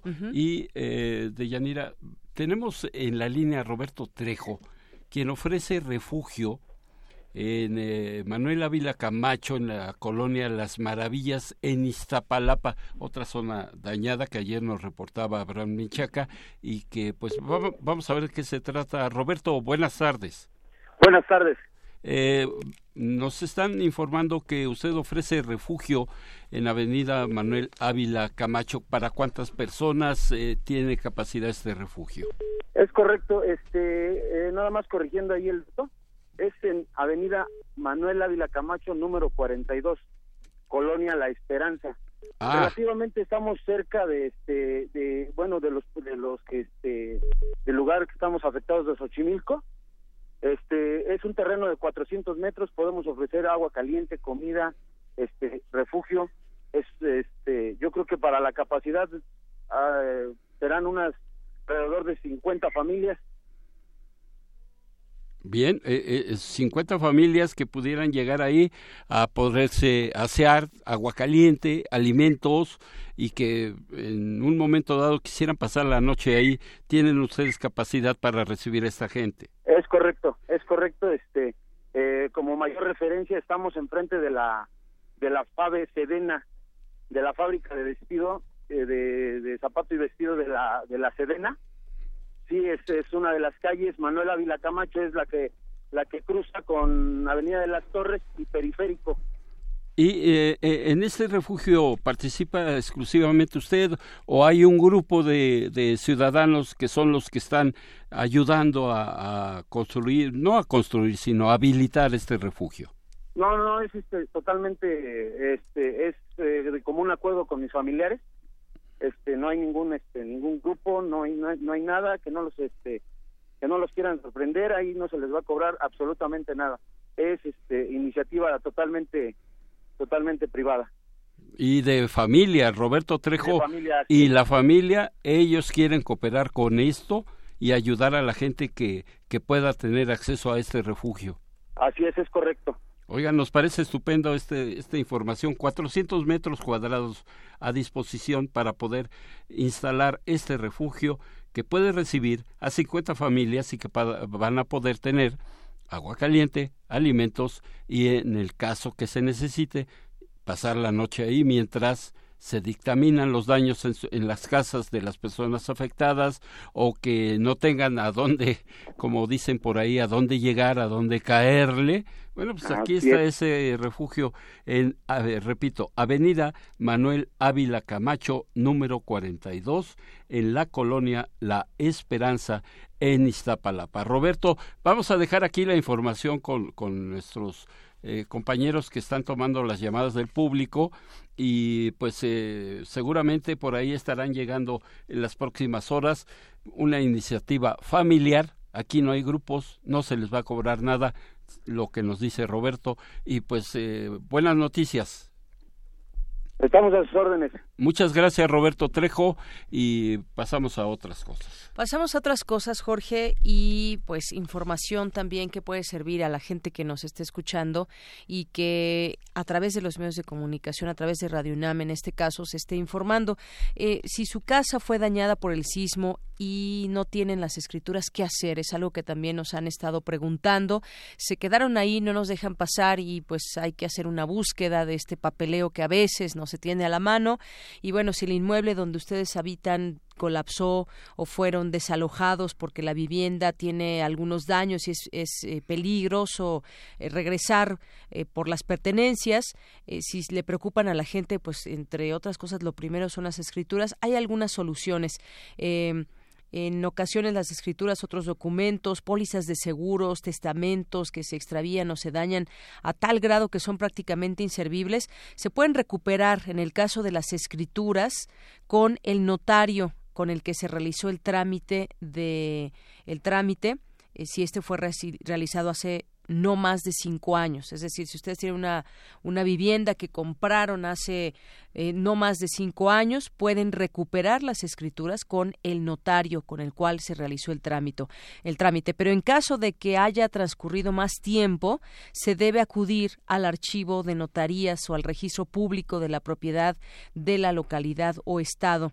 Eh, de acuerdo con el Colegio Nacional del Notario, el Notariado Mexicano, al presentarse se debe contar con el nombre y número del notario ante el que se realizó, número y fecha del instrumento público, lo que de esta manera facilitará la búsqueda. Además, también si tienen pueden recuperar alguna boleta predial, estas también son susceptibles de recuperación en las tesorerías u oficinas catastrales de la localidad donde se tramite. Así que, pues de momento, eh, no se preocupe, tendrá que hacer algunos trámites, pero esto pueden hacer en dado caso que no puedan tener acceso a sus escrituras, ya sea cinco años eh, hacia atrás o más años que puedan ir directamente a escrituras, porque es algo que también está preocupando. Son muchos los edificios dañados, casi está ascendiendo hasta cuatro mil y muchos de ellos, pues no, la gente no está pudiendo eh, pudiendo entrar para recuperar sus eh, sus, eh, sus escrituras, sus papeles más importantes, cosas de valor también que en este sentido puedan recuperar. Bueno, y este quiero nada más comentar rápidamente porque además de lo evento del sismo, recordarles el sistema de transporte colectivo Metro está funcionando normal en su totalidad, excepto línea 12, eh, donde pues habrá apoyo de, de Atláhuac. En ese, en ese eh, eh, tramo es donde habrá este tipo de servicio y hay que revisar las líneas del Metrobús, todas al parecer están en, en, eh, en servicio. la línea 2, servicio únicamente de Nicolás Bravo hasta Andrés Molina y la línea 3 de Tenayuca a Obrero Mundial. No va a poder usted llegar hasta Etiopía. Y en la línea 5 y 6 servicio completamente normal. Muy bien. continuamos, ya está en la línea telefónica nuestra compañera Virginia Sánchez que nos tiene información desde la colonia Doctores. ¿Qué tal, Vicky? ¿Cómo estás? Hola, ¿qué tal? De nuevo, muy buenas tardes. Pues sí, eh, eh, me encuentro aquí en la colonia Doctores, en la calle Doctor Luz y Doctor Navarro donde pues estas torres de edificios sufrieron daños, algunas, algunas, solo que, eh, bueno, ya se cerraron, de hecho, eh, ya se evacuaron algunos de ellos, cerraron las calles, pero sí se siente una situación tensa de Yanire Jorge, porque, bueno, si bien hay torres que no sufrieron daños, las torres ya más averiadas, más dañadas, de hecho las que fueron evacuadas, pues corren el riesgo de caerse. Entonces, los vecinos están tensos por esas situaciones, lo que comentan. Eh, traté de obtener algún testimonio, pero la verdad es que la tensión que se vive entre ellos no lo permiten. Ya hay mucha gente sacando sus cosas, que eso también enoja a otros porque ah, eh, dicen, ponen en riesgo a los cargadores, a los trabajadores, pero bueno, se entiende que hay gente que trata de rescatar lo más que pueda de sus de sus bienes, ¿no? Entonces, bueno, pues acá en realidad no hay mucho movimiento. Eh, también ahorita me voy a dirigir a los centros de acopio que están aquí muy cercanos, en el Jardín Pushkin. Hay un centro de acopio muy grande. Eh, los chicos se ponen ahí en cada alto del semáforo, eh, está en, la esquina, pues con carteles solicitando a la gente y poniéndole ahí cuáles son las cosas que se requieren. ¿no? Y bueno, pues este sería el reporte hasta el momento de Yanir y Jorge. Muy bien, Vicky, pues muchísimas gracias. Gracias por estos reportes y también en una zona donde también hay acopio y también hay pues cierto temor de la gente, pero pues allá estarán también todas estas este censo que tendrá que llegar a muchas colonias, entre ellas también la Doctores. Muchas gracias, Vicky. No, gracias. Buenas tardes. Buenas tardes. Bueno, pues vamos a continuar también en otras cosas. Hablábamos de este tema de las escrituras hace un momento, pero a ver, antes nos vamos. Ya está la línea telefónica. Eh, Montero es asesora jurídica gratuita. Está poniendo a disposición esta información del Centro eh, Mexicano Pro Bono. ¿Qué tal? ¿Cómo estás, Ivette Montero? Muy buenas tardes. ¿Qué tal? Buenas tardes a todos ustedes. Pues fíjate que estábamos platicando justamente de lo que sucede cuando la gente no tiene escrituras o cuando va a reclamar un daño porque su propiedad se vino abajo, hacer válidos los seguros si es que los tienen, si no, qué pueden hacer también porque pues mucha gente no podrá vivir permanentemente en estos albergues y algo que tendrá tendrá que suceder. ¿Qué le dirías tú a esa gente que se encuentra en esta situación, Ivette? Eh, hay forma de, de recuperar los documentos en el caso que hayan quedado o que no tengan acceso a los mismos, en el caso de las escrituras. Eh, es posible hacer una búsqueda en el registro público de, la, de la propiedad a través de la misma dirección y una vez obteniendo el folio real se puede eh, solicitar copia de la misma en las eh, en el registro público o en el archivo general de notarías. Eso es por un lado. En el tema de los seguros, pues habrá que hablar al seguro y solicitar la reposición de la póliza para poder tener a la mano la, el contrato de seguro no y las, el término de las coberturas y poder hacer eh, efectivas las mismas. Muy bien, bueno, y además también eh, se habla de que algunas personas no tenían su propiedad escriturada. En este caso también, ¿qué se puede hacer? ¿Cómo se puede asesorar una persona?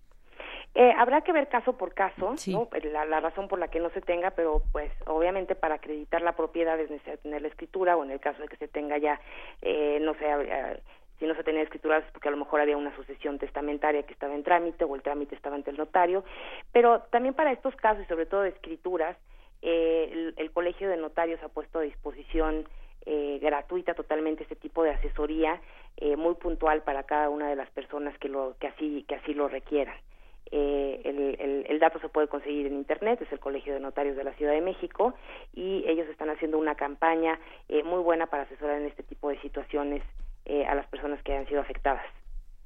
Y sobre todo resaltar que eh, esta asesoría que ustedes brindan, Ivette, es gratuita, esto es porque en ocasiones algunos abogados aprovechan la condición, la urgencia de la gente que no tiene escrituras o que las perdió durante el sismo y, y, pues le sacan mucho dinero a la gente. Ustedes lo hacen de forma gratuita. Así es, les platico, la, la labor pro bono es la labor, eh, la labor legal pro bono es, es, es aquel servicio profesional sin cobro de honorarios.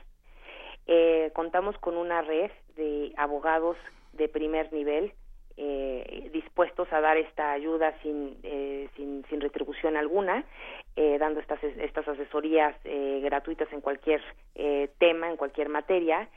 Y esta red pues la tenemos conformada ya de mucho tiempo. Normalmente nos abocamos a dar acceso a la justicia a las personas o grupos vulnerables de la población en vulnerabilidad general en la Ciudad de México y entonces este apoyo se ha abierto y se está dando a todos aquellos que lo necesiten, que tengan algún algún eh, daño o alguna situación derivada del sismo. entonces es un punto muy bien importante que tocas porque eh, en efecto puede haber como, como sucede en, en muchos casos, eh, abusos por parte de, de, la prestación de los servicios profesionales. Y si tenemos esta ventana de oportunidad de, de estos abogados con una gran eh, capacidad y experiencia legal eh, puesta a servicio de la sociedad en general, pues creo que es una gran oportunidad para asesorarnos con calidad eh, y, tener de primera mano la información eficaz y oportuna para todos aquellos que lo necesitan.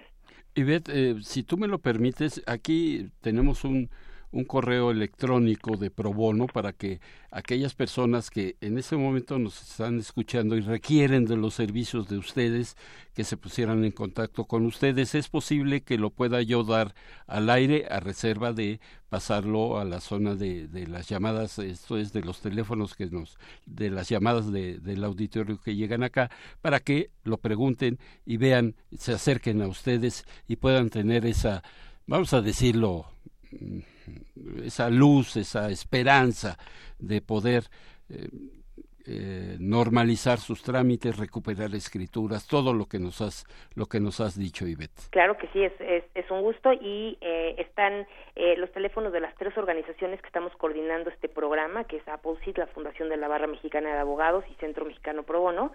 Están los teléfonos por ahí, si no con todo gusto se los puedo se los puedo pasar y hemos puesto un una página, un link de ayuda en donde está llegando todas las consultas o las, las, las dudas legales que estamos atendiendo puntualmente estas tres organizaciones y en el caso de que no la podamos cubrir de forma inmediata la estamos canalizando o que requiera eh, un eh, estudio más profundo legal lo estamos canalizando a los despachos que forman parte de estas redes de, de, de, abogados pro bono. Eh, Ivette, eh, ¿nos puedes proporcionar el link para que la gente pueda eh, comunicarse con ustedes, para acercarse a ustedes? Sí, es un, es un eh, link que está un poco largo. Largo, cierto. Pero, eh, ¿qué, qué, podríamos hacer para que... Mira, si gustas tú, ahorita no nos cuelgues, tomamos todos los datos. Claro. Y vemos la forma de cómo, ya sea por vía WhatsApp o simplemente que nos los dictes, y eh, para tenerlos aquí a la mano y la gente que llame. el pues link se puede acceder a través de nuestras páginas de internet. Ah, bien. Eh, www.probono.mx.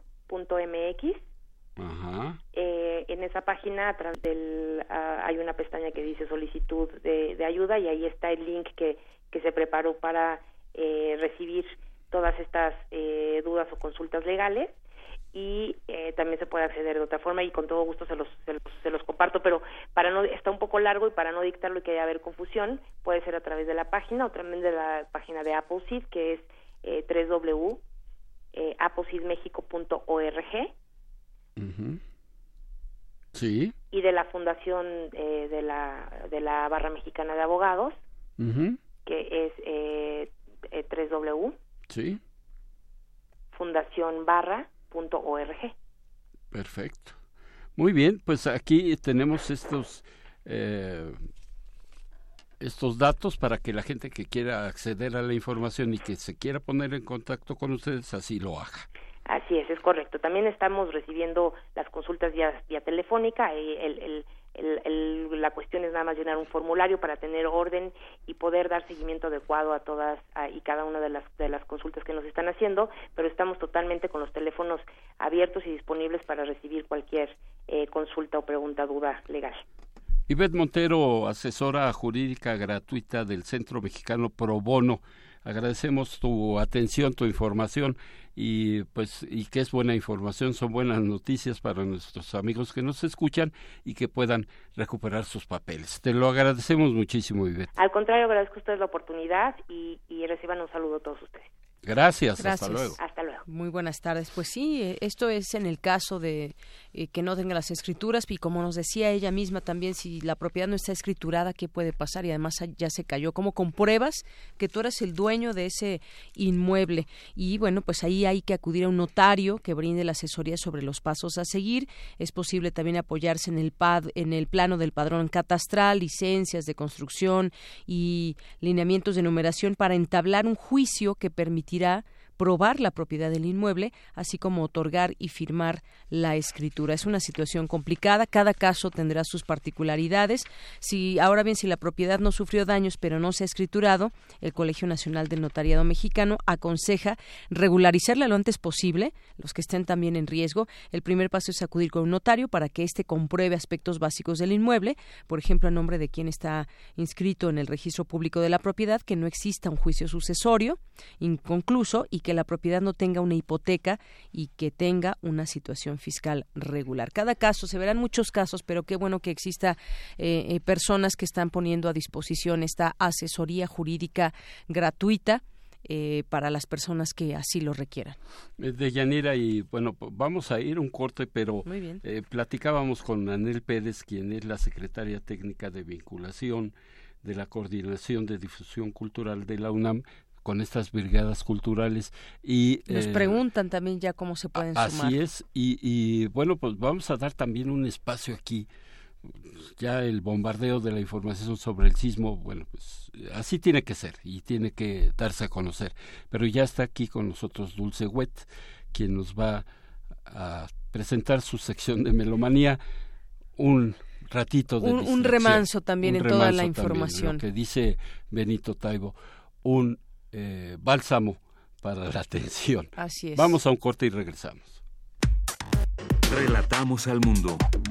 Relatamos al mundo. Radio UNAM informa. Para prestar un servicio continuo a la comunidad universitaria y a la población afectada por el sismo del 19 de septiembre, hemos modificado nuestra programación.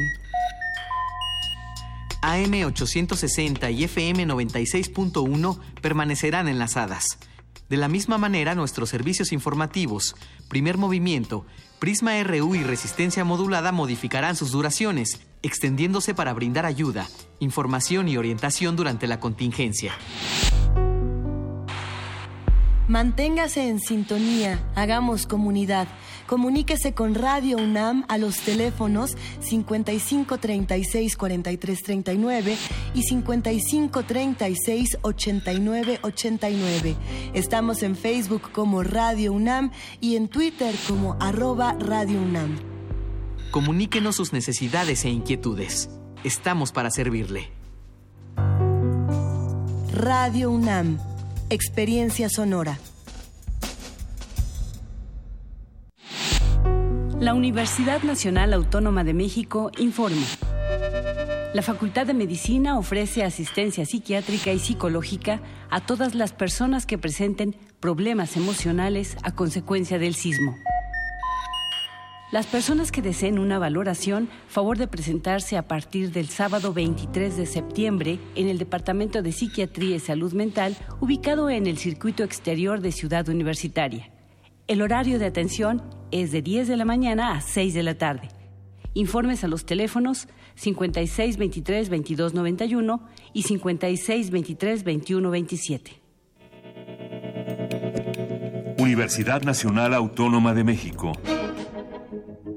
La Universidad de la Nación.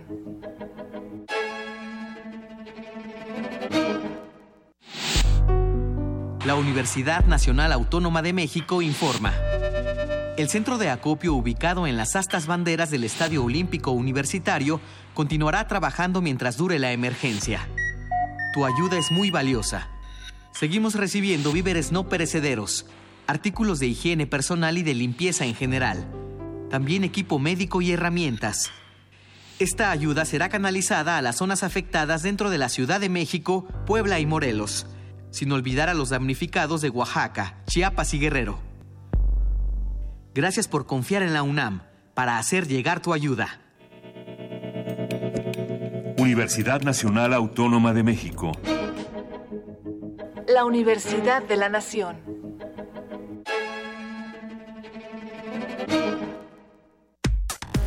Relatamos al mundo. Relatamos al mundo. Melomanía RU.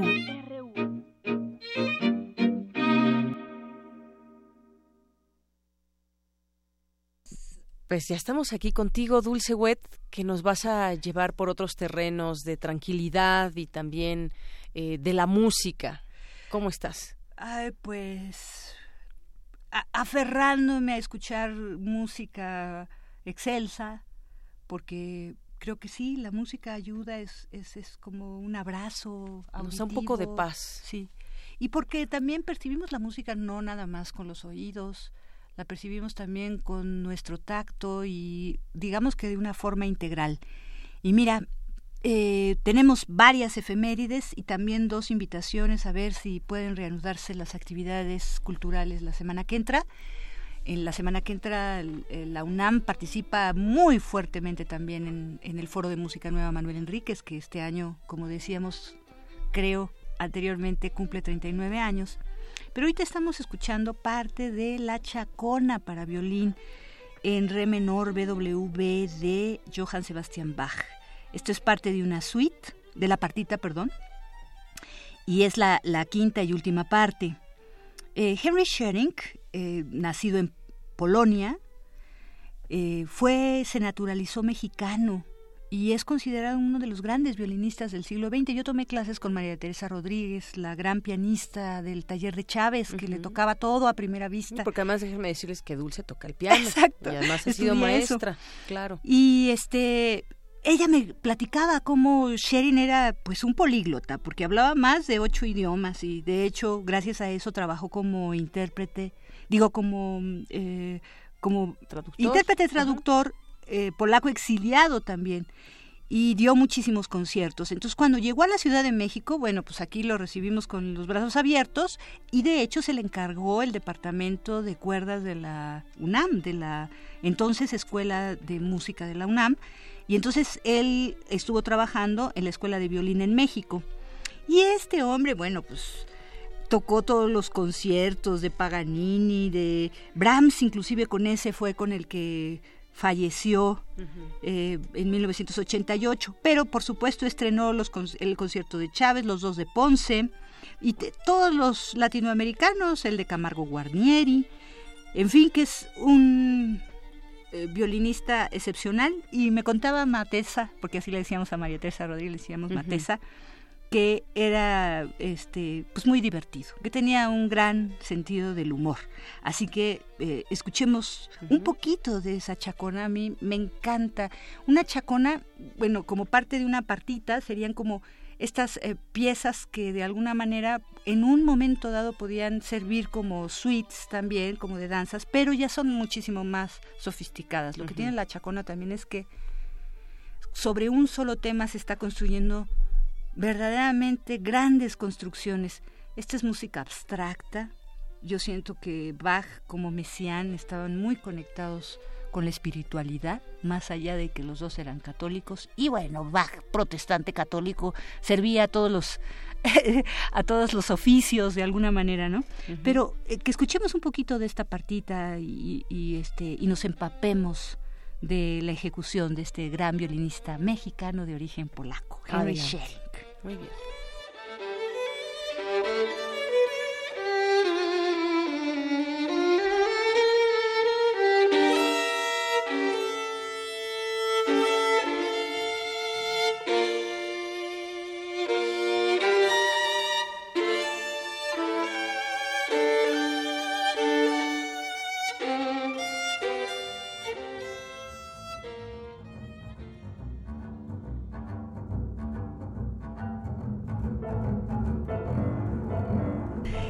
Tenemos también el cumpleaños de Leonardo Balada.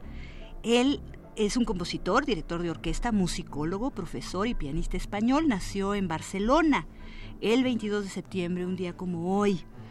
Y bueno, pues él pertenece a la generación del 51 de compositores españoles y también, bueno, que nacieron entre 1924 y 1938 que pues de alguna manera definió a España con una tendencia nacionalista a principios de siglo en el campo de la música, ¿no?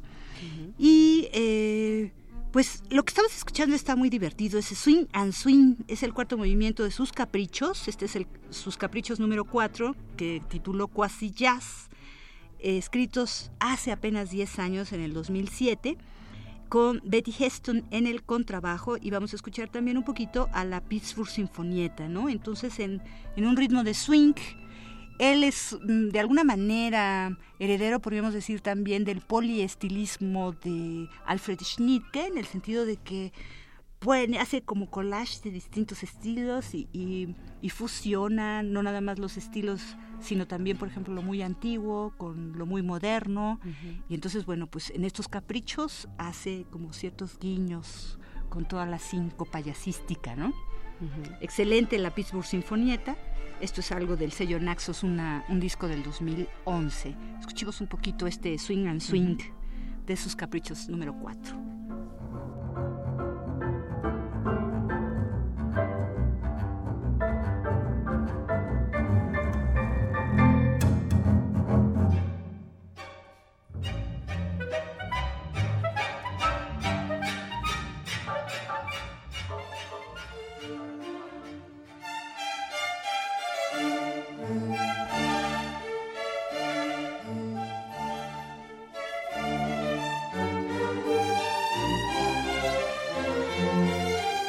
Y ahora nos vamos con lo barroco, porque eh, hace 16 años falleció Isaac Stern, un gran, otro gran violinista del siglo XX, ucraniano. Él vivió entre 1920 y el 2001. Y lo que vamos a escuchar, o estamos escuchando más bien, es un concierto doble para flauta y violín de Vivaldi. Yo creo que ya nuestros melómanos lo han reconocido y eh, pues con Pierre Rampal en la flauta, ¿no? Están acompañados de la Orquesta de Cámara del Centro de Música de Jerusalén. Y bueno, pues este, disfrutemos un poco, él pues también como gran violinista, tocó todos los conciertos de Brahms, Beethoven, Mendelssohn, Samuel Barber, Bela Bartok, Stravinsky, Leonard Bernstein. Y bueno, pues también dobló a varios actores, eso sí no lo sabíamos, ¿no? Que aparentaban tocar en el violín en distintas películas, como El violinista en el tejado, mm, esta es de, y bueno, pues también, ¿no? Dirigida por John Williams. Escuchemos un poco de esto y vámonos un poco después con los grandes fade out, fading que nos está realizando nuestro productor, con, creo que le va a venir un poco bien, Reflejos de la Noche el gran cuarteto de cuerdas de Mario Lavista es el segundo. Él tiene ya seis cuartetos de cuerda. Esto lo escribió en 1984. A mí me fascina porque está hecho a partir de armónicos. Van a oír este, estos sonidos muy agudos y entonces van a disfrutar un poco de una indiferenciación, de que no conocemos un poco de dónde vienen eh, ciertos sonidos y eso crea pues no sé, como un gusto, es como el canto de las sirenas, de alguna manera eh, se suele presentar cierta atracción.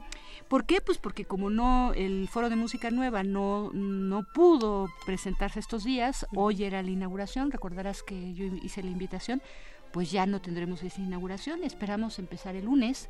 Y el lunes hay dos ensambles muy importantes que se presentan, uno de la Facultad de Música, de Música Contemporánea, otro también del Conservatorio, los dos dirigidos por Germán Tort, y entonces tocan algo de él. Escuchemos, acabamos con Vivaldi y empezamos con Mario Lavis. Muy bien.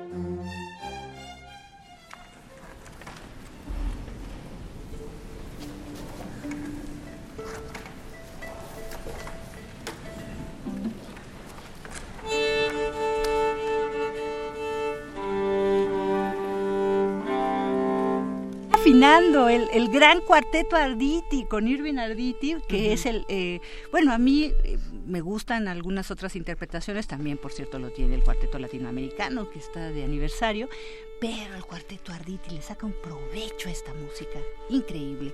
Y yo siento que Mario tiene además como la, la fascinación por lo hermoso, A mí me ha tocado inclusive muchas veces estar cerca de él cuando es parte de la audiencia y yo siento que tiene una gran capacidad auditiva o de degustación porque no le importa si las cosas son tonales o las cosas son de una gran vanguardia o de la, música tiene que ser hermosa. Y si la música es hermosa y, y, está elaborado de alguna manera en cualquier técnica de la pluralidad de estilos que tenemos en, lo digo por los estrenos en México, pues él está feliz, no le importa. Hay algunos compositores que se mueren si el asunto tiene tonalidad o modalidad, porque dicen que ya es arcaico, pero yo creo que más bien es parte de la gran variedad eh, de expresiones que tiene la música, ¿no? Y la gran variedad de escuelas, la pluralidad de lenguajes, de rostros que ha podido fortalecerse en México sobre todo en la segunda parte del siglo XX y ahora entrada. Delfines, yo les digo. Sí. Que son ciertos arcos que también están este, como... Y la camita de armónicos que está atrás, ¿no?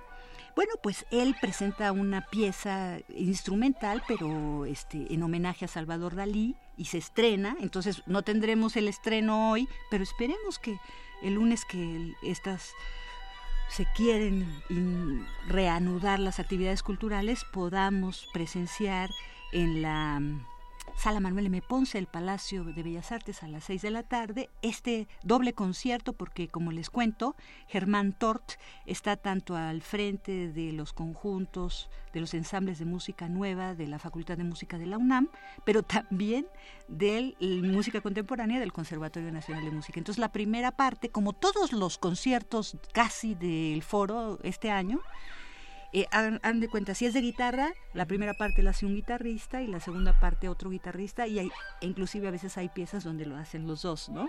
el, el, caso de Tumbenpach, por ejemplo, y otro ensamble vocal, Quetzalcoatl, la primera parte un ensamble femenino y luego la, la, segunda parte otro ensamble y entonces se vuelve también muy divertido para la asistencia de los escuchas porque de esta manera, bueno, pues este, hay muchísima variedad, ¿no? Entonces, bueno, les adelanto también que el miércoles tendremos eh, Alejandro Escuer en la flauta con un cuarteto de cuerdas que es buenísimo, el cuarteto de cuerdas José White.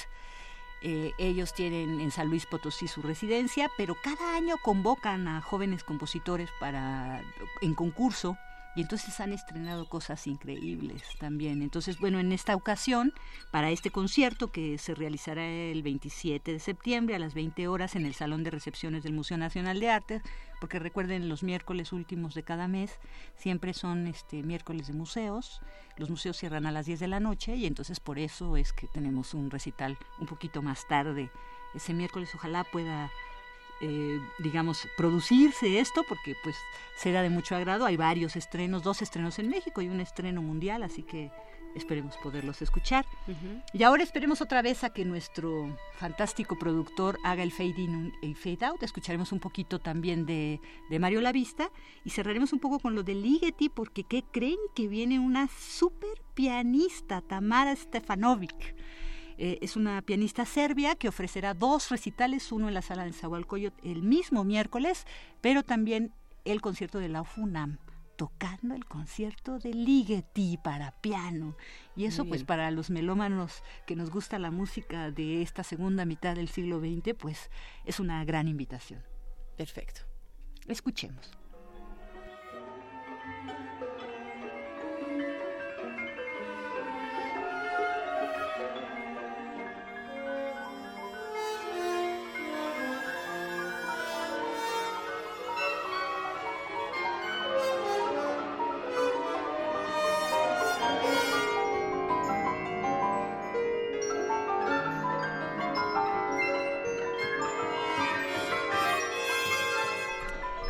Pues Tamara Stefanovic en el recital del miércoles incluye obras de Karl-Heinz Stockhausen, Olivier Messiaen y Charles Ives.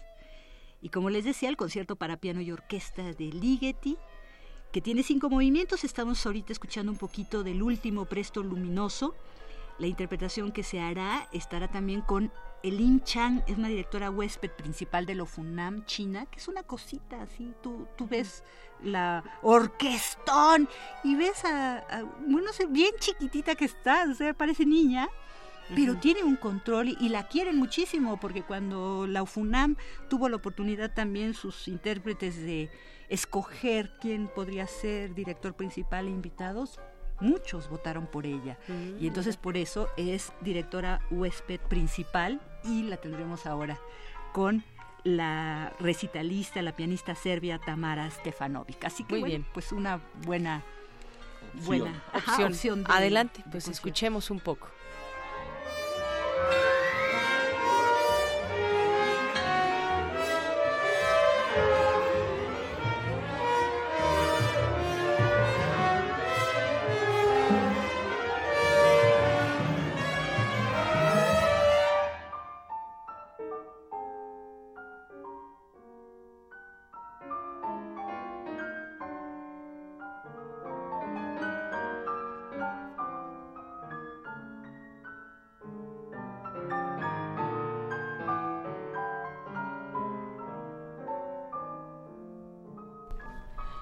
Bien, pues no nos resta más que agradecerte, Dulce Wet, que nos traigas este pequeño oasis de la información musical también para disfrutar y poner a disfrutar nuestros oídos y nuestro corazón en estos momentos.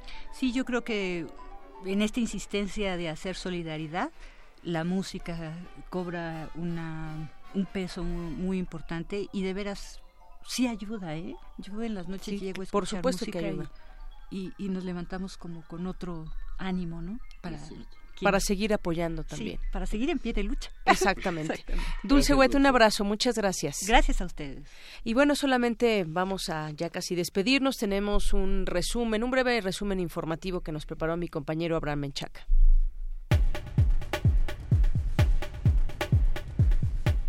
Ascendió a 286 las víctimas mortales tras sismo. Luis Felipe Puente, coordinador nacional de protección civil, aseguró que los rescates no pararán mientras siga alguien con vida entre los escombros. El metro y Metrobús mantienen el acceso gratuito, además se suspenden las operaciones de parquímetros en varias zonas de la ciudad. Y ante la crisis por el sismo en nuestro país, Google Play Store ofrece un carrusel con acceso directo a aplicaciones útiles en caso de emergencia. El gobierno de Guerrero informó que los bancos eliminan el cobro de comisiones en la red de cajeros automáticos de las zonas afectadas por los sismos. Bien, pues con esto llegamos al final de esta emisión. Queremos recordarles que el día de mañana, aquí nos va a hacer un anuncio rápidamente Benito Taibo. Bueno, lo hacemos, no, de una vez Benito, aquí con nosotros de primera mano que tú tienes la información. No, bueno, solamente darle las gracias a todos aquellos que están con nosotros haciendo comunidad durante todos estos días de contingencia.